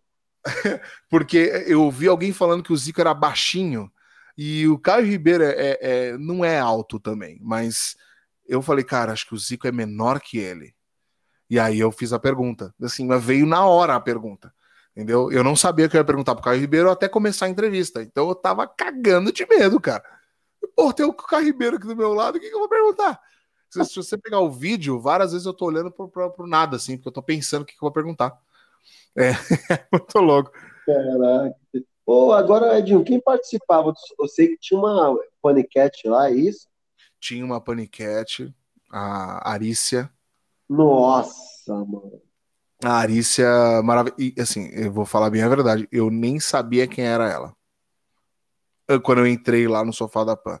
Eu cheguei na, na, na, na Jovem Pan, eu entrei lá, é... meu nome já tava lá na portaria, cara. tô chiquitaço, eu tava, chique. Cheguei e falou: Eu sou, sou o Edson Coelho. Tá, pode subir. Eu falei: Não, eu sou o Edson Coelho. Fácil assim, né, Dio? É, eu falei, não, gente, que isso? Não tem ninguém para me revistar, pelo menos? É, eu ia e... falar. não vão nem me revistar. Porra. Peguei, minhas coisas, subi, subi no prédio da Jovem Pan, parei na frente, conheci o dono da Jovem Pan, Tutinha, e, e, e, e aí eu vi que tava fazendo o programa, passou o Vampeta na, do meu lado, falei, e aí, Vampeta? Falei, como eu sou fosse da casa, tá? E aí, Vampeta, beleza? Mauro Betting passando. Foi, o, o Milton. É, o, o, Milton, Le, Milton Leite, não, gente. Que, que é, o, Jesus, esqueci o nome dele. É, todo mundo no elevador ali, aí me zoaram, falaram, pô, você é grande, hein? E eu falei, ah, sei lá, o que, que, que, o Mauro Betting tá falando comigo? Sabe umas situações assim que só comigo acontece? Caraca, mano. Ô, mano, você tem uma estrela mesmo, né, velho? Você é. Mano. Cara, é, é, muito louco isso, porque eu não conhecia os caras. Eu conhecia, óbvio, conhecia eles, mas é, aí eu entrar no elevador, tá todo mundo no elevador, e o cara brincar comigo, do nada, eu falei, nossa, uma coisa muito errada. É, e aí eu saí, entrei, entrei no estúdio do Sofá da Pan, e a gente, eu fui no camarim, lá embaixo, tinha uma cozinha, e eu entrei na cozinha, tava essa moça, que é a Arícia, fazendo uma inalação ali para melhorar a voz dela, para melhorar a garganta, que ela ia entrar no programa já na Jovem Pan. E, e eu ia entrar como piloto, né? E aí eu cumprimentei ela, pô, e aí, tudo bem? Prazer, Edinho, não sei o quê. Ela, Arícia, eu nem sabia quem era, bro. E aí depois, quando ela começou a apresentar o, o programa, aí todo mundo, Arícia, não sei o quê, uma gostosa. Eu falei, mas quem é a Arícia? Aí os caras mostraram o vídeo dela no, no Pânico. Eu falei, meu Deus do céu, gente, não deu um abraço nela, eu dei a mão. eu dei a mão, eu devia ter dado um abraço na moça, gente. O que, que tá acontecendo? E aí, enfim, ela entrei no programa ao vivo na Jovem Pan. Entrei no programa e, e, e aí me fizeram narrar um jogo de videogame. E, cara, foi incrível. Incrível. E aí, no dia, acho que na semana seguinte, me chamaram para fazer uma matéria. Eu, o diretor da, da, na época, o a Arícia e aquela a, a, aquela que tinha o cabelo rosa. Qual é o nome dela? Ela, era uma paniquete que tinha cabelo rosa, cara. Ah, eu sei, eu sei, mas não vou lembrar o nome. Thaís? É, a Thaís. É ah, isso. De paniquete a gente manda. Cara, é, é zica, hein, Eu acho que é Thaís, é. Thaís Bianca, uma coisa assim, sei lá. Isso, essa aí mesmo. É isso, né? Thaís Bianca, né? É. E, mano, ela entrou na casa. Eu tava na casa desse, desse, desse meu colega, e a, a Arícia chegou, a Thaís chegou. Eu falei, gente, que é isso? Essas meninas, maior nave no, no, no, ali do seu lado, gravamos a matéria, é, fiz umas brincadeiras é, que foram para os melhores momentos do Sofá da Pan. É, eu achei que, cara, isso foi muito legal. Isso foi muito legal porque eu me soltei mesmo, sabe? Eu me vi lá desenvolto, falei e brinquei com paniquete, zoei, fui zoado, né? E, e tinha roteiro, Edinho, ou não? Era improvisão mesmo? Cara, não tinha roteiro, não. Puta, que da hora, mano. Não tinha roteiro, não. Era assim, ó, Edinho, você vai lá, você vai gravar com as, com as duas paniquetes, é, vocês vão, vão jogar um jogo e vocês inventam a regra na hora. Entendeu? E aí tinha um diretor lá, um câmera, e ele falava corta, falava, ó, senta aqui que fica melhor. De resto, é tudo improvisado. Né? É, e fazer isso, é, eu me sinto melhor, me sinto mais à vontade. Se você me der um texto, eu já pipoco. Eu tenho que treinar muito para o texto ficar bom. Tem que treinar muito. Agora, se você fala, pô, Edinho, senta lá e seja o Edinho, aí vambora. Ah, mano, mas isso que eu acho muito foda, né, mano? O improviso, cara. Você, mano, criar na hora, tá ligado? Isso é muito bom, mano. É, é e isso, essa é uma das minhas características. Né? É uma das coisas que me, que me, que me deixam. É, que, que, me deixam em, em algumas situações e aí eu faço uma piada, alguma coisa, algum, alguma careta, ou qualquer um olhar meu, a pessoa já, já quebra o clima, já beleza, já quebrei o clima, agora vamos gravar. é muito assim. Agora, teatro, Edinho, você já chegou a fazer algum tempo? Fiz teatro. É, fiz teatro em 90, acho que foi 99 que eu fiz um ano de teatro. Depois, em 2002, voltei para o teatro e terminei em 2005. Né, fazendo, fiz algumas peças. É, e, e a última peça que eu fiz, o meu professor, o, a gente chamava ele de G, né, ele era o Geraldo, é, falecido Geraldo, ele me chamou para fazer um teste para fazer o filme Cidade de Deus. Ah, mano! Cara, e eu falei, óbvio, eu não sabia o que era a Cidade de Deus. Ninguém sabia o que era a Cidade de Deus. Ele falou: você vai fazer um teste para um filme. Eu falei, beleza, vamos embora. E aí passou o endereço, meu pai me levou. A gente chegou, ela passou o texto para mim. Lembra que tinha passado por e-mail o texto? E-mail? Sei lá se existia e-mail, mas enfim, recebi o texto de alguma forma. Recebi o texto, e treinei, treinei, treinei muito, treinei muito o texto. Cheguei lá, sabe? A primeira coisa, ela falou, errei o texto. Na hora. Ela falou, eu, eu errei. Ela falou: não, calma, eu vi que está nervoso, fica calma, é normal. E aí ela me deixou à vontade, e aí eu entrei e fiz o texto com ela e fui aprovado na primeiro, no primeiro teste. Eu falei, puta, beleza. Ó, você foi aprovado, agora você vai fazer um teste primeiro de fala, e agora você vai fazer um teste de, de, de corpo, né? De atuação, não sei o quê. E aí eu fui fazer o segundo teste. Passei no segundo teste. Mano. E aí falaram: bom, agora você vai ter que ir para o Rio de Janeiro. Aí eu falei, oi? Eu nunca tinha saído do meu quarto. E aí, e aí, e aí do nada eu tenho que ir para o Rio de Janeiro, cara. Eu cheguei, no, cheguei num momento, cheguei eh, nesse momento, assim, eu, eu tive um pânico. Eu lembro de ficar em pânico, que eu falei, cara, eu vou ter que ir pro Rio de Janeiro fazer um teste com um filme. E aí mandaram fotos, né? É, todos os diretores estavam é, vendo o que, que eles iam, quem que eles iam escolher ou não, para viajar até o Rio e tudo mais. E aí chegaram para mim e falaram: olha, você não passou no teste, é, no, no para vir para o Rio de Janeiro. E, poxa, eu fiquei extremamente chateado. Eu queria saber o porquê que eu não tinha passado. Aí ele me falou: então, você não passou porque você tem essa cara de bonzinho. Caracas, mano. E é isso, cara. E é isso. Você percebe que a, a minha cara de bonzinho e, e, evitou que eu fizesse o filme Cidade de Deus. Assim, Malandro é isso, assim. Eu não tenho mais nada para falar sobre esse assunto. é só isso. A minha cara de bonzinho me fez perder o papel, algum papel ali do Cidade de Deus. E foi muito, foi muito louco, assim. Foi, uma, foi um, um momento muito louco da minha vida que eu vou levar para sempre, mas que é, foi uma frustração também, viu, Tia? Mano, imagina, irmão. Acho que teria, sua vida teria tomado outra proporção, né? Completamente outra, cara. cara Completamente outra. gente boa saiu dali, né, meu? Exatamente, exatamente. Quanta gente fez esse filme e hoje fez novela, fez um monte de coisa. É, e eu acho que eu não estaria diferente. Né? Eu acho que eu, que, eu, que eu estaria nesse meio, pelo menos eu estaria nesse meio, mais inserido nesse meio. Né? Hoje em dia acho que não. Que da hora, cara. Mano, mas eu, eu, me, eu ainda te vejo, Edinho, assim, cara, fazendo TV, alguma coisa do tipo, mano. É, é, é, é, muito, é muito difícil, Tia. É muito difícil, mano. É muito, é muito difícil você estar tá num, num, numa, é, numa TV. Porque a panela é muito grande, cara. A panela é muito grande. Na própria, a própria dublagem, mano.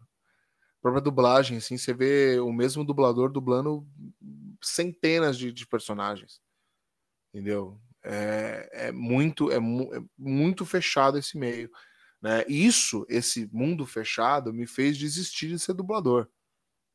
Ah, entendeu? Eu fiz curso de dublagem, me formei em dublagem. Eu falei, cara, agora eu quero dublar. Isso foi em 2009, cara. E aí eu cara, vou, vou, vou, quero dublar, eu quero dublar e não sei o que, e, na, e, não, e, não, e não consegui, eu não conseguia, cara, eu não conseguia entrar porque é, faltava muito tempo, faltava, eu, eu trabalhava e, e, relacionamento e eu não dava a devida atenção para aquilo. Né? Se eu tivesse dado atenção para é, aquele foco, quero ser dublador e ponto, eu tinha conseguido. Mas eu tinha muitas distrações, assim, sabe? É, eu fiz o, o, meu curso de dublagem, eu fui, eu fiz com o Wendel Bezerra, que é o que é o Bob Esponja. Caraca, mano. Ele era um dos meus professores no, no negócio, sabe? Que foi incrível. O cara foi inacreditável, sabe? Um professor assim que ele não é um cara que dá muita aula, mas ele é muito foda no que ele faz, né? Ele não é didático, mas você vê ele trabalhando, você fala, mano, esse cara é um monstro, velho. Esse cara é um absurdo. Né? Inclusive, ele me trollou. Né? Na, numa... Fui trollado por, pelo Bob Esponja real. assim. A gente tava no estúdio de dublagem e, e aí, a, aí ele enfim, to, to, a gente vai se ajeitando, né? Você, vai, você coloca o fone. É, e aí ele mandou no, no, no microfone para mim falando: é, Edinho, você vai dublar o. Eu tava esperando que ele falasse o Bob Esponja. Ele fala: Você vai dublar o seu siriguejo. Aí Nossa, falei, mano. E aí eu parei e falei: Puta merda, cara. Seu siriguejo, cara. Bom, só pensei, né? Falei: Bom, eu já tô aqui. Quem tá mandando é o Bob Esponja. Eu não posso, né? Falar não para ele. E fui, li o texto do seu siriguejo. Eu falei: Gente, eu tô pronto. Aí ficou tudo em silêncio. Falei: Gente, tô pronto. E continuou tudo em silêncio. E aí, quando eu olhei pro lado, tava todo mundo dando risada na minha cara. porque viram que eu tava chateado. E aí falaram, e aí ele falou no microfone lá, ele falou: Edinho, eu tô brincando com você, pode fazer o Bob Esponja. Ai, caraca, mano. Cara, que incrível. mano. Sensacional, cara. Sensacional. E fiz um, um meio episódio ali do Bob Esponja. E isso valeu mais do que muita coisa, assim, sabe? É... Quanto tempo de curso, Adi? Não entendi. Foi quanto tempo de curso? Ah, é um ano. É, é, é, um pouco menos de um ano, cara. Um pouco menos de um ano de curso. É, porque é, é todo sábado, né, que tinha. É uma vez por hum. semana só. Né? Então é um pouco menos de um ano. E, e é muito é, é muito gostoso lá, tá lá, né? Porque a, a esposa do Wendell, né, a Angélica, ela é dubladora também. Ela é a dubladora do Cebolinha, por exemplo. Né? Olha, é, mano. É, ela é incrível, ela é incrível, Angélica. A, a, a prima do Wendell é dubladora também. Ela é a dubladora do Naruto. Né? É, então, assim, tem muitos, é, muitos dubladores na família. É, o primo dele é o dublador do Shun, né? O, do, do Cavaleiro do Zodíaco. Então, assim, todo mundo dublou um cara muito importante da, da TV brasileira que a gente está acostumado hoje em dia a ouvir a voz. Né? O Wendel Bezerra, todo mundo conhece a voz dele.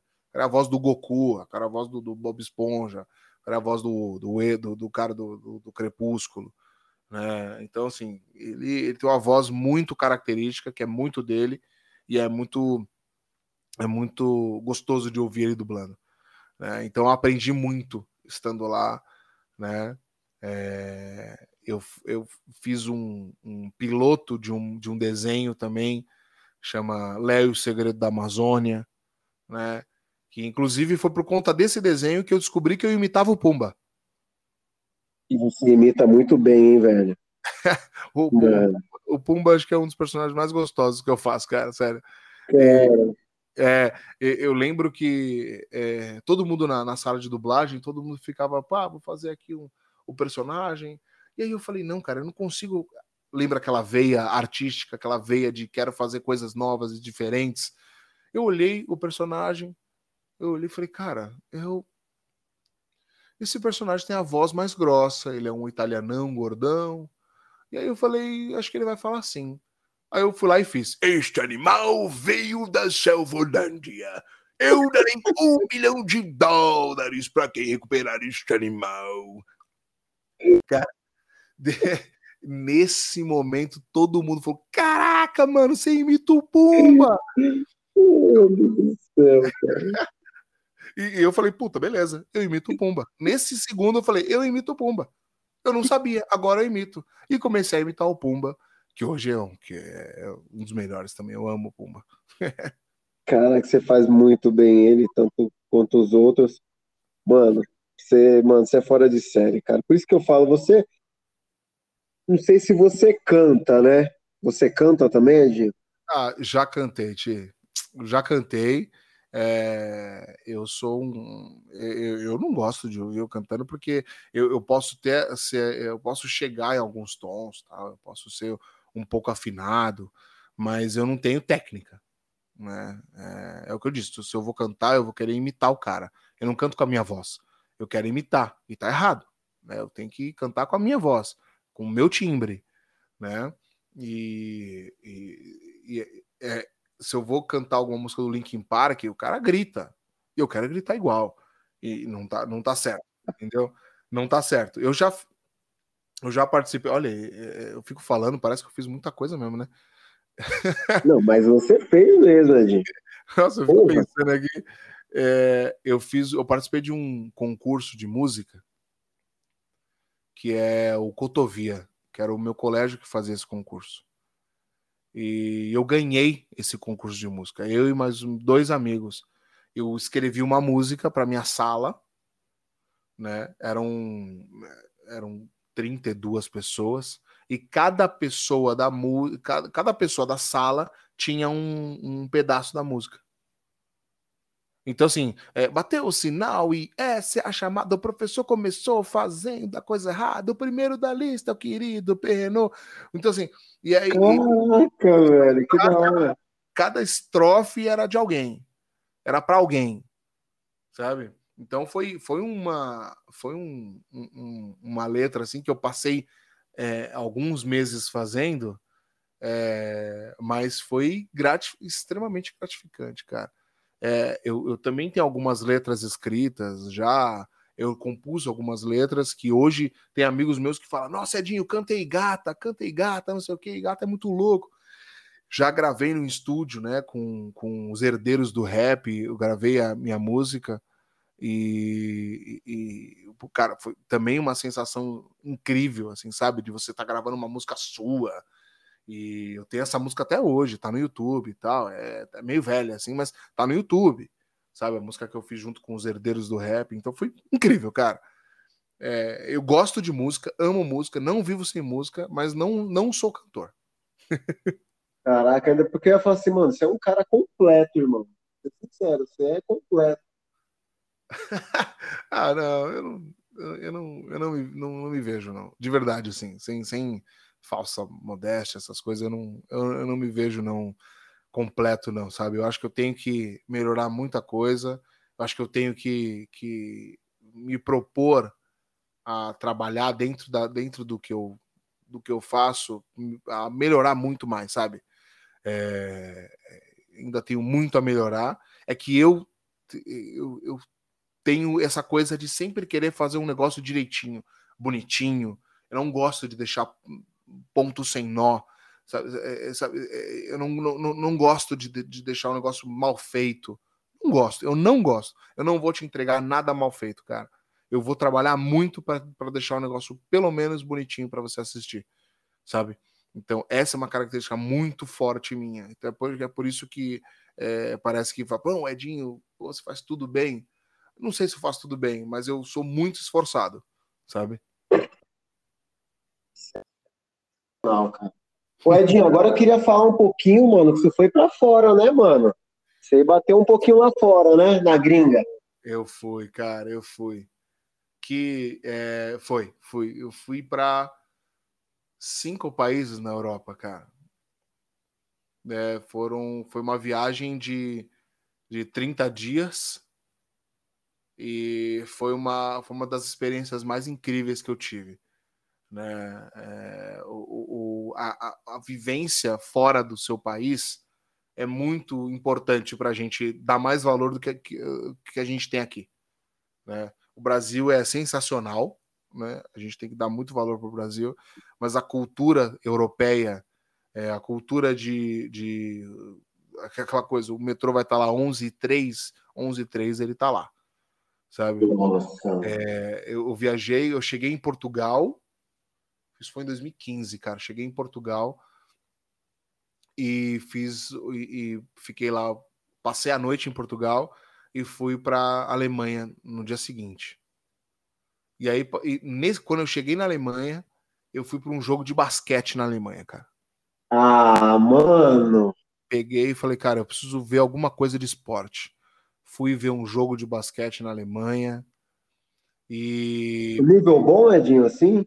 Não é, não é. Nível, nível Brasil, para menos até. Nossa. É, não é bom, não é bom. O placar foi tipo 76 a 72, uma coisa assim. Mas valeu a experiência, né? Valeu muito a experiência. O ginásio onde eu tava ali, fiquei junto com a torcida do, do Skyliners Frankfurt, né? E fiquei lá e gritei, e, pô, comemorei, foi incrível.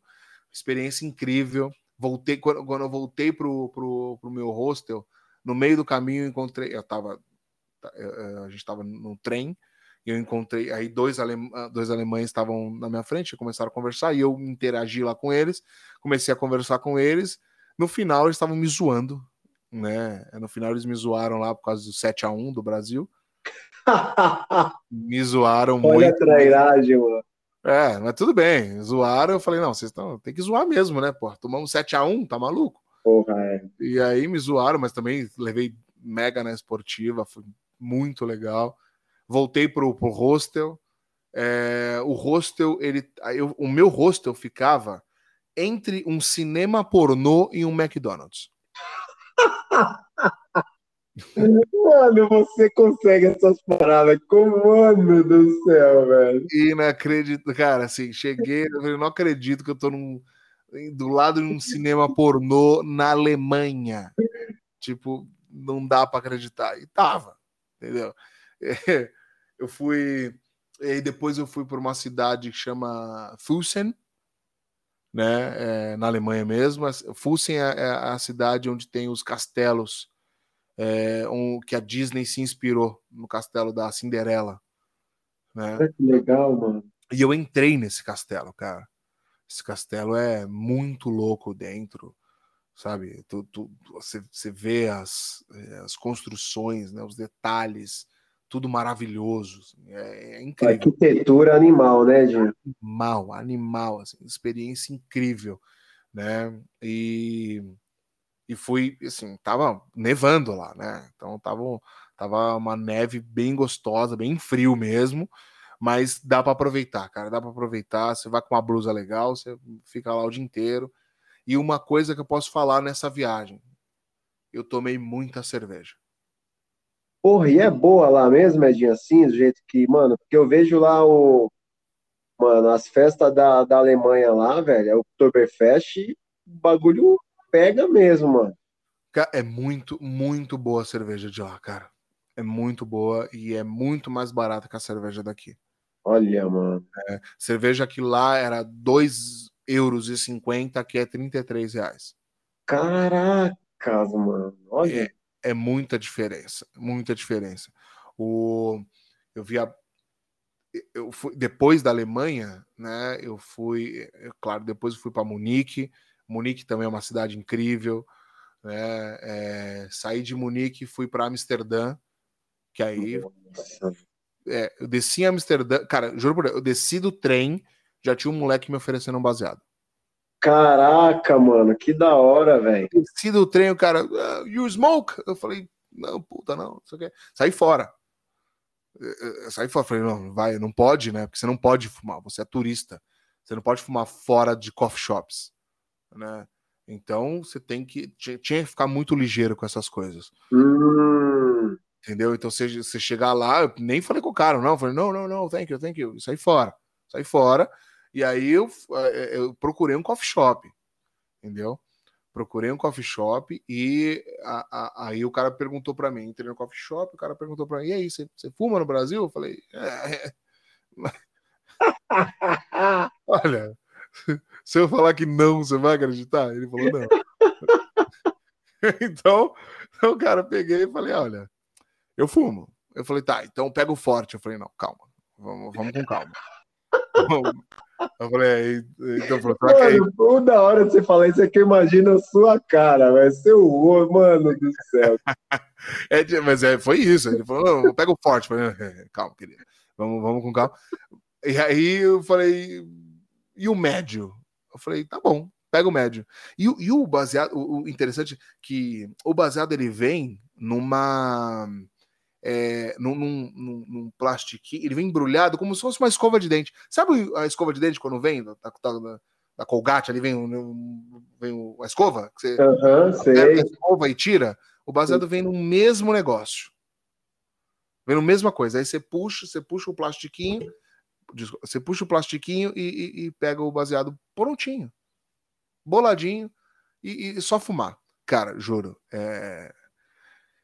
eu, eu fiquei, acho que eu, eu dei umas três voltas no, no, no, mesmo bairro que eu não fazia ideia onde eu tava. Tanto que eu fiquei louco, cara. Eu não, eu não sabia, eu não conseguia voltar pro meu, meu hotel, cara. Eu não conseguia voltar.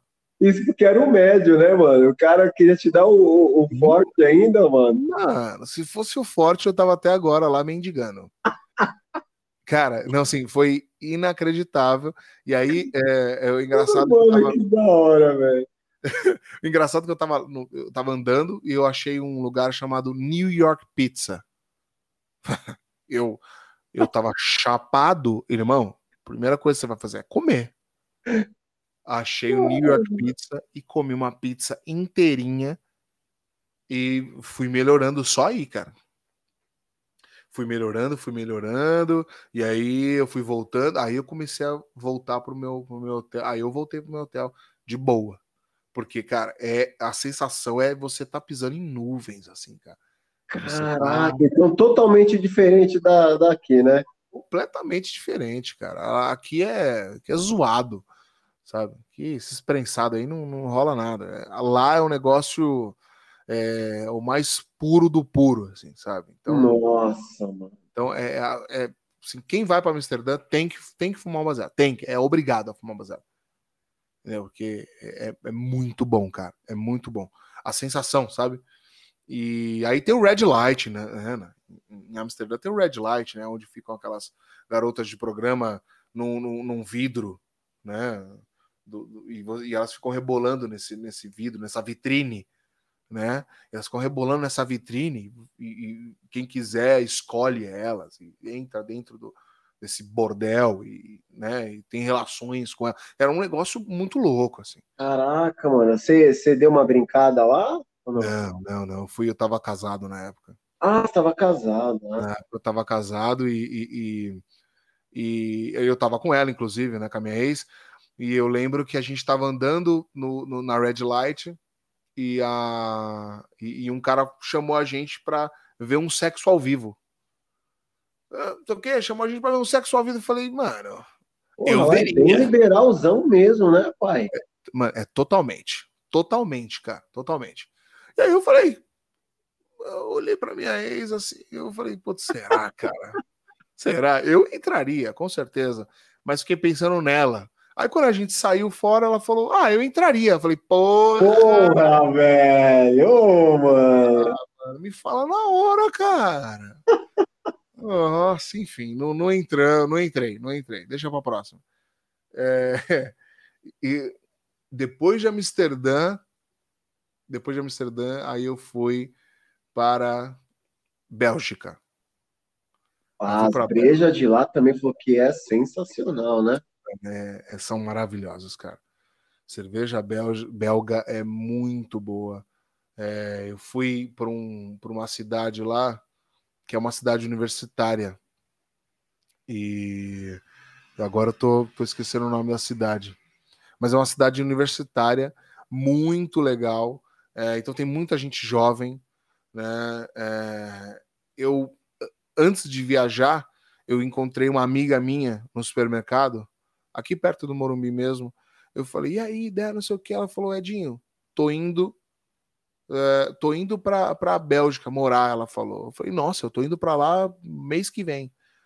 Ela falou, pô, que legal, passa lá em casa então. Pô, cara, não gastei com hotel e fiquei lá uma, quase uma semana na casa dela. Nossa, mano, que delícia! Ah, demais, cara, demais. E, e aí ela mostrando todos os lugares, não sei o quê. É, ela falou, pô, tem uma balada, vamos na balada à noite. Então a gente chegou na casa dela, começou, ela já tava esperando a gente com uma vodka, com umas brejas. Falei, vamos tomar. E a gente tomou, tomou, tomou, tomou, tomou. Chegou o momento, ela falou, meu, vamos pra balada? Falei, vamos. É, Chegamos na balada. A balada era um, um- um jazz, um blues, um- uma coisa assim, mais animado, sabe? Tava rolando uma, uma música muito legal, não sei o quê, e eu comecei a comecei a beber, já tava meio gelado já, né? Comecei a beber, comecei a beber, comecei a beber. E aí eu comecei a conhecer, aí conheci um, um holandês, esse holandês me segue até hoje no Instagram, cara. Ele vê meus meus stories até hoje. É, eu conheci esse holandês, o holandês falou, cara, gostei de você, ele começou a comprar umas brejas para mim.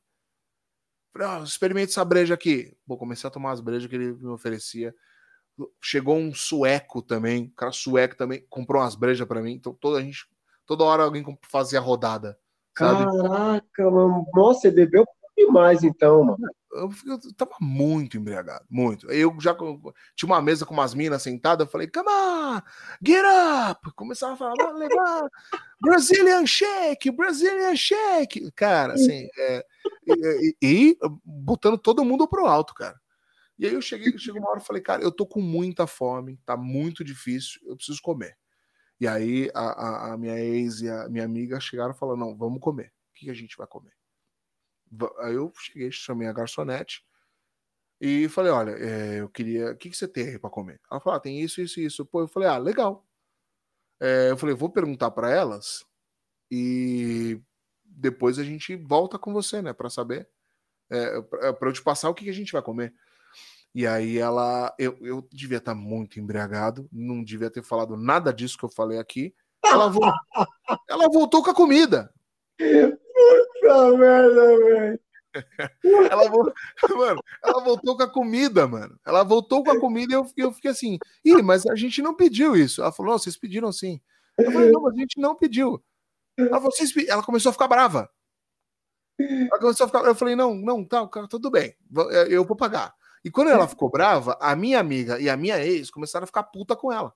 Puta, mano. E aí, elas começaram, o tempo fechou. E elas começaram a xingar a menina, não sei o quê. Eu falei, gente, pelo amor de Deus, calma. E eu tentei apaziguar. E chegou o dono do bar. Aí o dono do bar veio, vim conversar com ele numa boa. Falei, olha, foi um mal entendido. Eu falei isso, mas acho que ela entendeu aquilo. Tá tudo bem, erramos.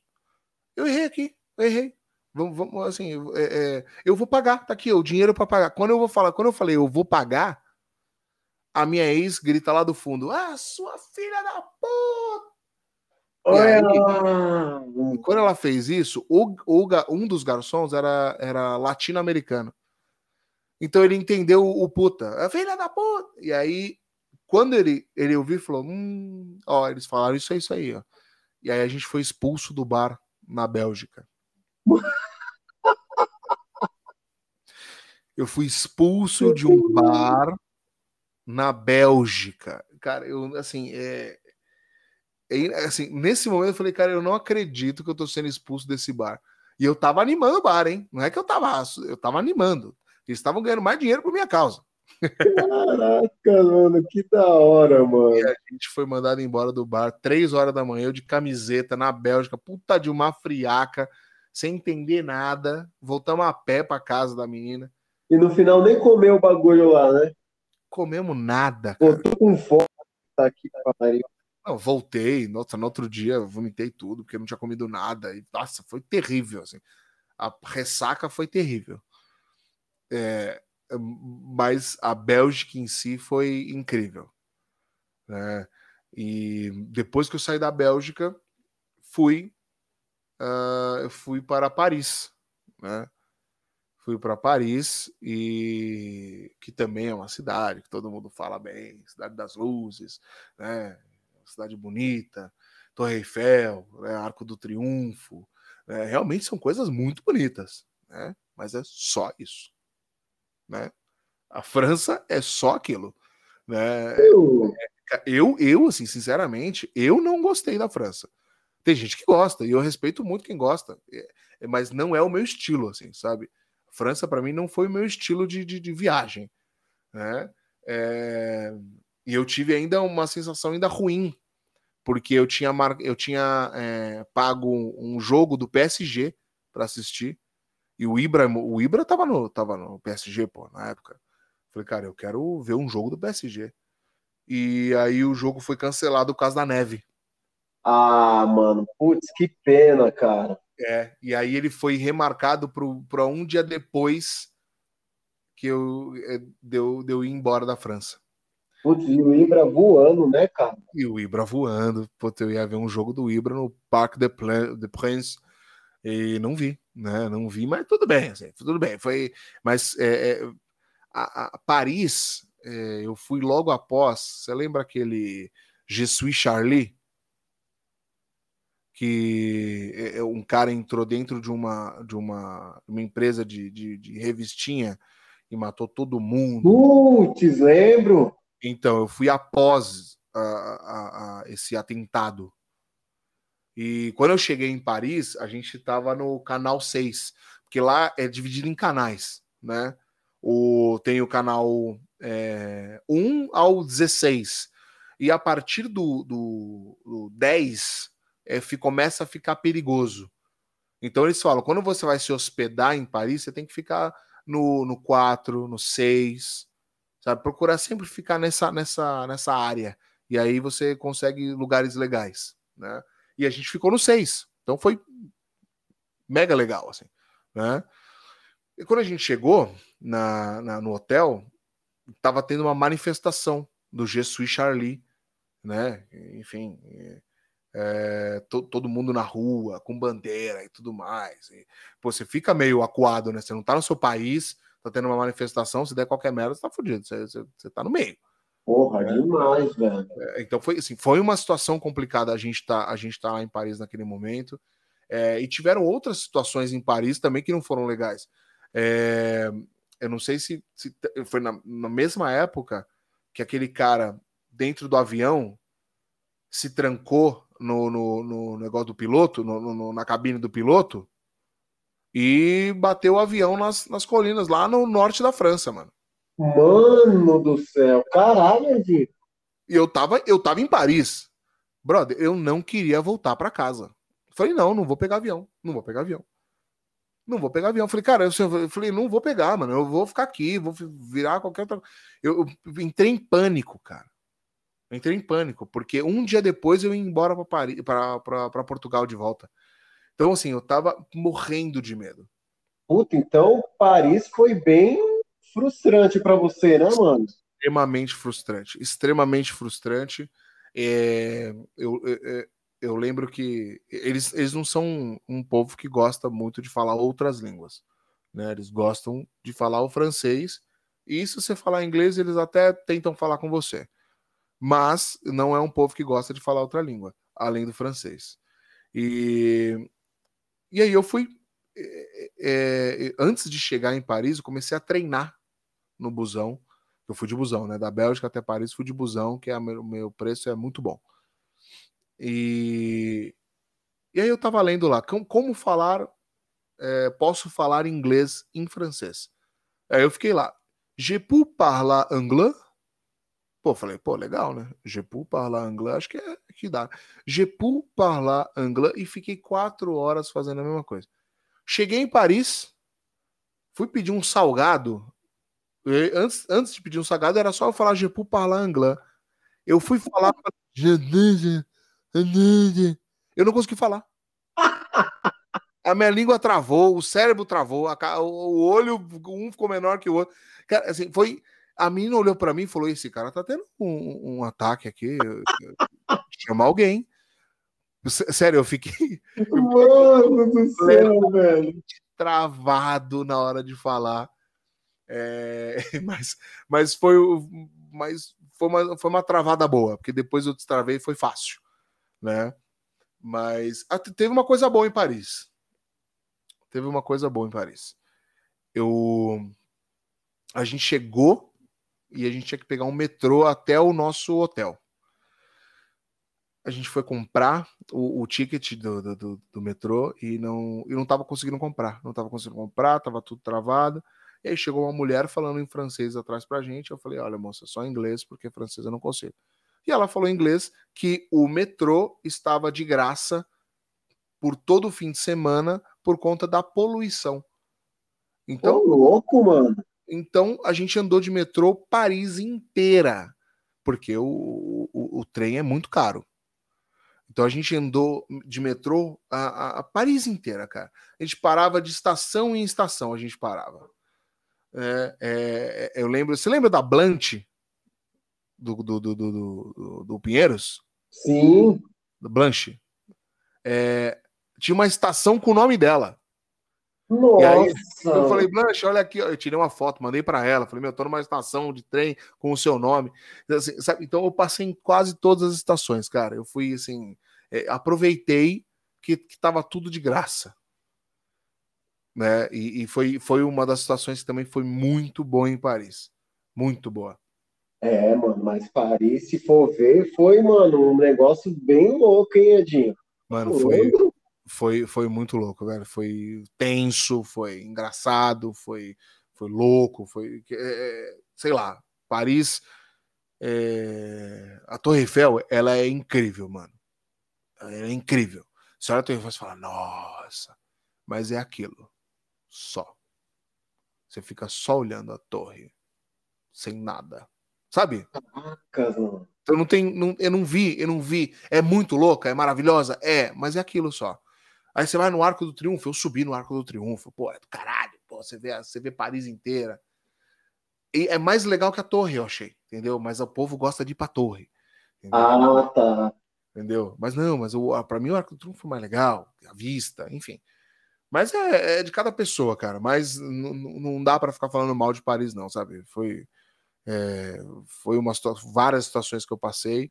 Inclusive no meu hotel de Paris, eu não podia ficar, eu não podia levar alimento, né? E eu tinha que comprar do hotel. Então eu, como eu sou brasileiro, né? Eu óbvio que fui no supermercado botei uma baguete de um metro dentro da minha blusa. Mano, você é um gênio, velho. botei uma baguete na- de um metro na minha blusa, coloquei manteiga no bolso, coloquei gelé no outro. Cara, sério, fiz um banquete, botamos a gente... e aí não tinha geladeira, né? Porque você não podia levar comida. Então não tinha, não tinha frigobar, não tinha nada no, no, no quarto. Só que tava muito frio. Então o que eu fiz? Botei toda a comida do lado de fora da janela. E aí, quando a gente chegava à noite, a comida tava geladinha, a manteiga tava geladinha, não estragou, tava tudo certo. Cara, foi improviso total. Caraca, mano. Ô, Edinho, eu acho que o quanto isso acrescentou, né, mano, na sua vida, velho. Puta, mano, que sensacional, mano. Muito, cara. Todo, todos os países que você passou, cara. É, acrescentou muito, cara. Acrescentou muito. Depois eu encerrei em Portugal. Meu pai, ele morou em Portugal, né? E, e ele tinha um bar que ele ia bastante. E ele falou, ele falou, "Pô, Edinho, quando você for para lá, vai nesse bar que eu fui bastante. Então pisar no mesmo bar que meu pai foi em Portugal, sabe? Foi uma situação também muito legal, muito gostosa. É, e foi incrível, cara. Viagem incrível, experiência incrível, é, conversas com pessoas incríveis de lá. Conheci um bar que tinha mais de 600 anos e só tinha o dono do bar e eu fiquei lá conversando. Isso foi na, na Alemanha, na Holanda. E eu fiquei conversando com o dono do bar. O dono estava lendo uma revista das. é, das da, ele estava mostrando lá ó, as passeatas contra a Dilma. E aí ele começou. E eu falei que eu era brasileiro, a gente começou a conversar sabe? Então, assim, é, muita coisa. Um casal de chinês me parou na rua para tirar foto comigo. E, Ô, tipo, louco, mano, que da hora, cara. ah, ele tira foto. Falei, cara, mas eu, eu não sou. Não, não, eu- foto, foto, foto. Falei, tá bom, vamos tirar foto. Tirei foto com eles. Não faço a menor ideia por quê, mas tirei foto com eles. É que você é artista, né, mano? Você tem pinta de artista, né, mano? Cara, sabe uma coisa interessante que aconteceu esses dias? Eu fui no Burger King, fui lá pedir um, pedi, sei lá, pedi um lanche lá. Eu sempre peço, peço o stacker atômico lá. E aí eu parei com o carro no, no, no guichezinho, aí o cara me entregou o refri e tal, não sei o quê. E aí, quando ele foi entregar o lanche, ele falou: Ei, mano, você tem pique de jogador, hein? Eu falei, falei, ah, mano, obrigado. Já tentei, mas não consegui, né? Ele, pô, legal, não sei o quê, isso é da hora. Do nada o cara fala essas coisas pra mim. Meu irmão. Você é, é louco. Você é, é outro nível, pai. Você é outro nível mesmo. Ah, mano. Ô, Edinho, cara, estamos chegando ao fim, infelizmente, né, mano? A conversa está maravilhosa, mas infelizmente, né, mano? Eu sei que você tem seus compromissos, eu sei que você tem muita coisa, então não queremos atrapalhá-lo. Mano, quero dizer que foi uma honra, cara, conhecer toda essa história sua. Cara, você finalizando aí com as suas viagens foi do caralho, mano. Foi sensacional. Mano, eu acho que viagem é o maior investimento que tem, né, mano? É verdade, isso é muito verdade. Acho que a gente tem que pegar o. o, o sempre guardar um pouco pra viagem, cara. Sempre programar isso, é muito bom. Que legal. Edinho, você gostaria de deixar uma palavra final, cara, para geral? Já foram duas horas de podcast, mano, e parece que é 30 minutos que estamos aqui fazendo esse bate-papo, de tão gostoso que tá, irmão. É, é verdade, cara. Mas assim, é, acho que a palavra que eu, que eu, eu quero deixar é, é sorria sempre. Sabe? Eu tenho, eu tenho esse lema já há muitos anos na minha vida. É, eu acho que o sorriso ele inibe muita coisa ruim, sabe? É, ele tira muita coisa ruim da, da do mundo, né? É, a gente não sabe, mas quando você tiver, se você tiver triste e, e, e tentar, tentar sorrir, tentar é, é se permitir a estar, é, sei lá, a ficar feliz, assim, sabe? Você, você, é, acho que é uma mensagem importante. Sorria sempre, cara. Sorrir é o melhor remédio, literalmente, cara. Então, sorria sempre. É, galera, aí, ó. Edinho Coelho, você é louco. Hoje ele deu uma aula pra gente, galera, de carisma, de, mano, um cara que se reinventou aí, o cara trabalhava com produção de eventos e hoje em dia, cara, edita vídeos, podcasts e tá sendo um sucesso. O cara é um sucesso nas redes sociais, depois vocês sigam lá. Você pode falar, Edinho, suas redes sociais, mano, pra galera seguir lá? Pode, pode. É, o meu Instagram é, é Dinho B Coelho. É só seguir lá e a gente troca ideia. Putz, que da hora. Edinho, muito obrigado, irmão. Obrigado por ter aceitado esse convite. Imagina, obrigado a você. Cara, em breve a, gente está querendo fazer uma mesa redonda aí com torcedores, né, de diversos times aí. Eu queria muito contar com você representando São Paulo, cara. bora, bora. Ah, então fechou, irmão. É isso aí, galera. Mais um episódio do Papo Tá Um Podcast hoje com esse gênio Edinho Coelho. Muito obrigado, irmão. Obrigado você, obrigado você. É, acho esse, essa iniciativa de vocês incrível, cara. Obrigado mesmo pelo convite. É louco, você jamais poderia deixar de vir aqui, mano. Você é um cara que eu falei que tava ali no radar para a gente chamar e fiquei muito feliz quando você aceitou. E, cara, hoje foi simplesmente maravilhoso, irmão. Você é louco. Muito obrigado mesmo por tudo, mano. Valeu, mano. Abraço, gente. Tchau, tchau, Edinho. Obrigado, mano. Abraço, valeu.